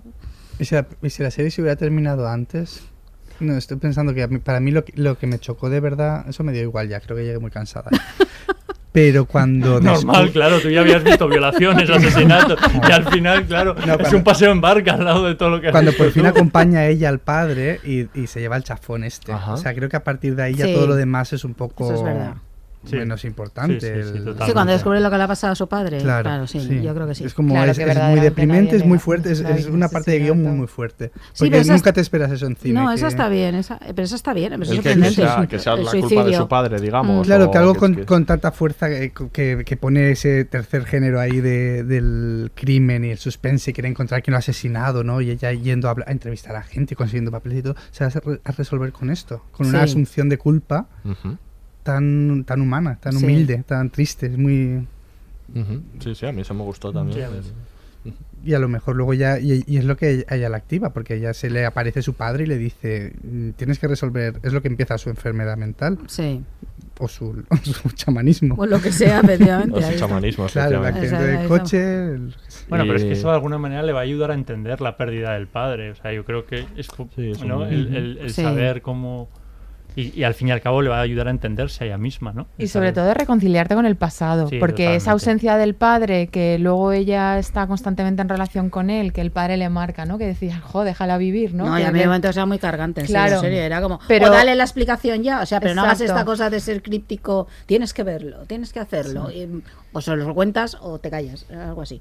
Pero bueno, sí. Claro, pero al final ver la realidad, que no es como tú te la habías imaginado, que es como bastante más básica y, y más normal, Sí. ¿no? Es decir, a él verdaderamente... Muy jodida, porque él ha matado Es también fea, a fea, su- es muy fea. Claro, claro. ¿no? O sea, es como un Sí, golpe sí. contra la realidad muy fuerte, pero también te permite reconciliarte con el pasado, ¿no? Sí. De entender y decir, bueno, pues pasó esto, no lo voy a juzgar, sino que... Y dejo ya un poco de jugar a detectives y sabuesos, ¿no? Con mi padre imaginario.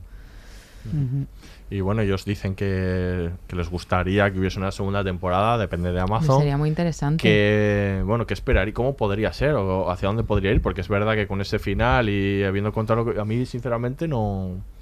No le veo como Es que a menos que lo resuelvas por una de las dos vías, no sé yo, porque mantener todo el rato esta indefinición a lo mejor no es posible. No, va- no puedes mantener otra segunda temporada de ocho capítulos otra vez con ella de está loca o no está loca, es chamana o no es chamana, Con su madre está enferma o no intentando está enferma. medicarla todo el O sea, tiempo, Yo creo que no, no. Y el padre que la lleva a Hogwarts por fin. Exacto. Una bruja, de verdad. Ahí estamos. Yo la veo ahí. en Gryffindor, ¿eh? La bruja del oeste de estas cosas, no sé, está ahí. Difícil. Yo creo que lo tienen que resolver por una de las dos vías y de explotarla, entiendo. No sé. Algo así. Si no sé. termina así, incluso yo que digo que no me ha gustado, quedaría como una obrita poética pequeñita y ya. Claro, yo quiero que nos sigan haciendo más. Que no. No me ha gustado. Entonces, no, que hagan Que habrá a caminos- No me molesta. que habrá. ¿Serías tan, du- ¿Serías tan duro con ella si no hubiese sido animación? Ah, seguramente no. Pero, pero había algo en el tono que me aburría, ¿eh? O sea, es una Ya, serie ya, que me ya, ya. y, no- y se lo he dicho antes de empezar Auren. A mí, ella lo sabe, a mí me gusta casi todo. Me gusta. me Le hemos traído a la serie no le a gusta. También hemos tenido mala suerte. No, ¿por qué? No, pero... mm, Está me bien. causa Ah, está bien, no está sé bien. si No, el debate. de que- Sí que me ha El hecho de gustado, que ¿eh? sea Sí. animación, eh, quizá tu exigencia es, eh, es mayor y le estás pidiendo cosas que igual a una serie Es que hay eh, tanta, real, hay, ¿no? hay tan- No hay sé. tanta cosa buena. Yo creo que esta serie no, no la hubiéramos visto si no fuera de animación. claro, yo, yo estoy segura de que no.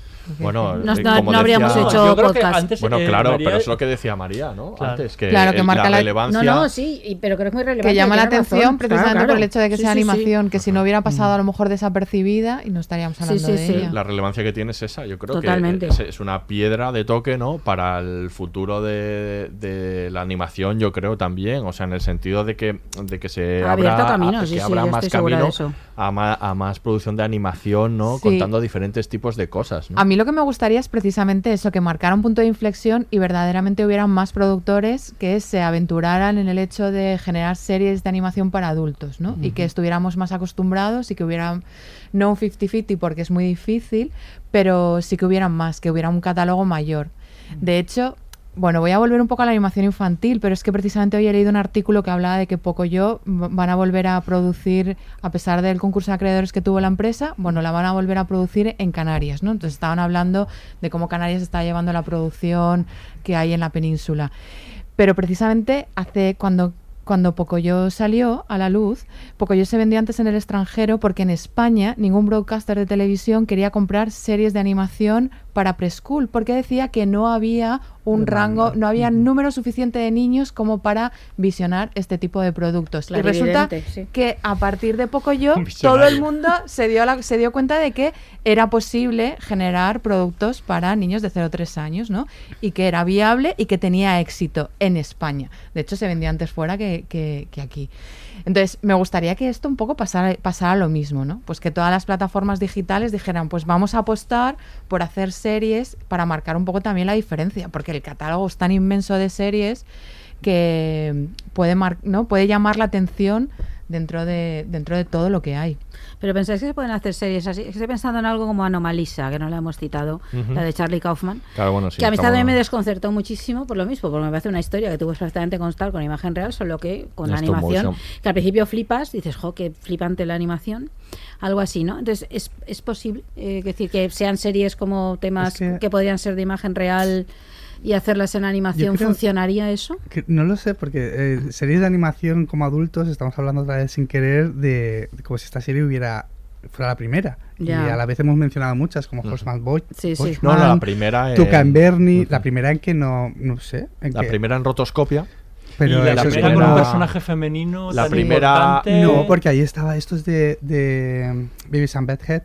En, en MTV hicieron una serie Dania. Esa, Daria. Daria. Daria que duró cinco años en la MTV. ejemplos. Pero hay pocos. Hay muy pocos Y- en el propio Y- Boyac hay No, pero bueno, yo que como, como bien animadora también. aquí sí que mm, ale- está, está bien, todo lo que se haga es bueno. Y ahora es verdad que parece que está hablando como que no quiero que se haga más animación, ¿no? No, no, no.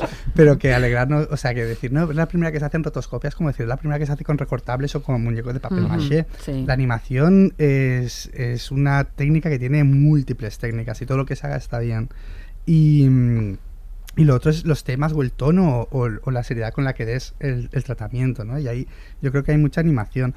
Si la animación que se va a hacer es una animación que calca el, el modelo de las series de imagen real y simplemente pintamos encima, no creo que tenga mucho sentido hacer series de animación. El decir, esa película, mira, como no nos han dado pasta para hacerla esta serie, porque ya está Legion, ya hay 200.000 y el guion no es lo bastante bueno, como yo lo veo, pues la vamos a hacer en animación y así es diferente. Creo que sería un error, porque nos No, vamos a pero- meter en hacer series malas que van a llenar el mercado durante 6 o 7 años y van a cansar a la gente. Pero yo no creo que hay precisamente el hecho de utilizar la técnica de animación, cualquier técnica que sea, ¿no? Dentro del gran aspecto que hay, sea para justificar, ¿no? El poco presupuesto. Todo lo contrario. Lo que No, no, creo es es, que te caro. permite, ¿no? A lo mejor un mundo visual y una narrativa diferente. Y eso es lo que a mí me parece más interesante. Claro, pero como esta serie a mí en particular no me parecía que fuera Ya, muy es que a ti no te gusta, claro, yo claro. parto de que para hacer esto yo creo que nos vamos a meter en un lío. Habrá que ver cómo funciona en números económicamente, si Amazon le es rentable o... Bueno. Amazon- No, no lo vamos a ver eso. Ah, porque no, no lo vamos a ver, pero Las plataformas Amazon- son totalmente herméticas con eso, entonces pueden decidir. Pero Bueno, precisamente es de las que más está experimentando. Sí. o sea, Sí, Amazon. sí, sí, Si sí, producen más cosas así es que les ha ido sí, bien. Y eso, Sí, no. y eso, bueno, en ese sentido es difícil que lo hubiéramos visto en otra plataforma. eh. Están apostando por cosas así. De los creadores de Boya Horseman, bueno, que sí que son conocidos, pero hacer esto que era un poco peculiar y diferente y que probablemente llega a poco público. Es decir, que eso, Mm. bueno, es interesante, ¿no? Que, que aparezcan estos. Pues nada, vamos a, a acabar aquí. Eh, muchas gracias, María, Emilio, A por habernos acompañado. Miquel y Aurea, nos vemos en la próxima. Nos vemos en la próxima, por supuesto podcast. que ¿De sí. qué será? Ah, ¿qué Uf. será, será? Uf, igual es, de alguna, igual es de alguna serie así muy conocida y muy, muy Tipo famosa. clásico. Tipo clásico. ¿Toca clásico? Igual sí, Bueno. igual sí. Pues nada, se despide el Laboratorio de Series, el único podcast seriéfilo que vive entre la enfermedad mental y el chamarismo. Hasta la próxima.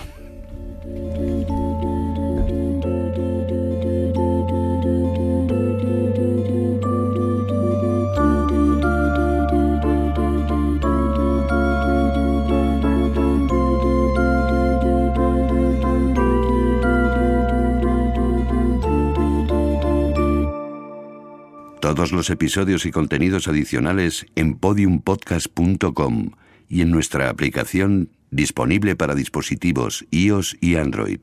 Eh, tú, David, si fuesen a retratarte en una serie de animación, ¿qué animal te gustaría ser? Pues no sé, mm, pues un perro, por ejemplo. Un perro, un perro, pero que es oso. Pudiendo escoger un cíclope o un león. ¿Y por qué? A mí me encantan los perros. Son súper leales, súper inteligentes, súper serviciales, súper sagaces. Eh, vale, vale, ya nos has convencido. Pues vale. David. ¿Qué? ¡Wow! ¡Wow, wow! Wow, wow, wow, wow, wow, wow. Vayas a cagar. ¡Wow!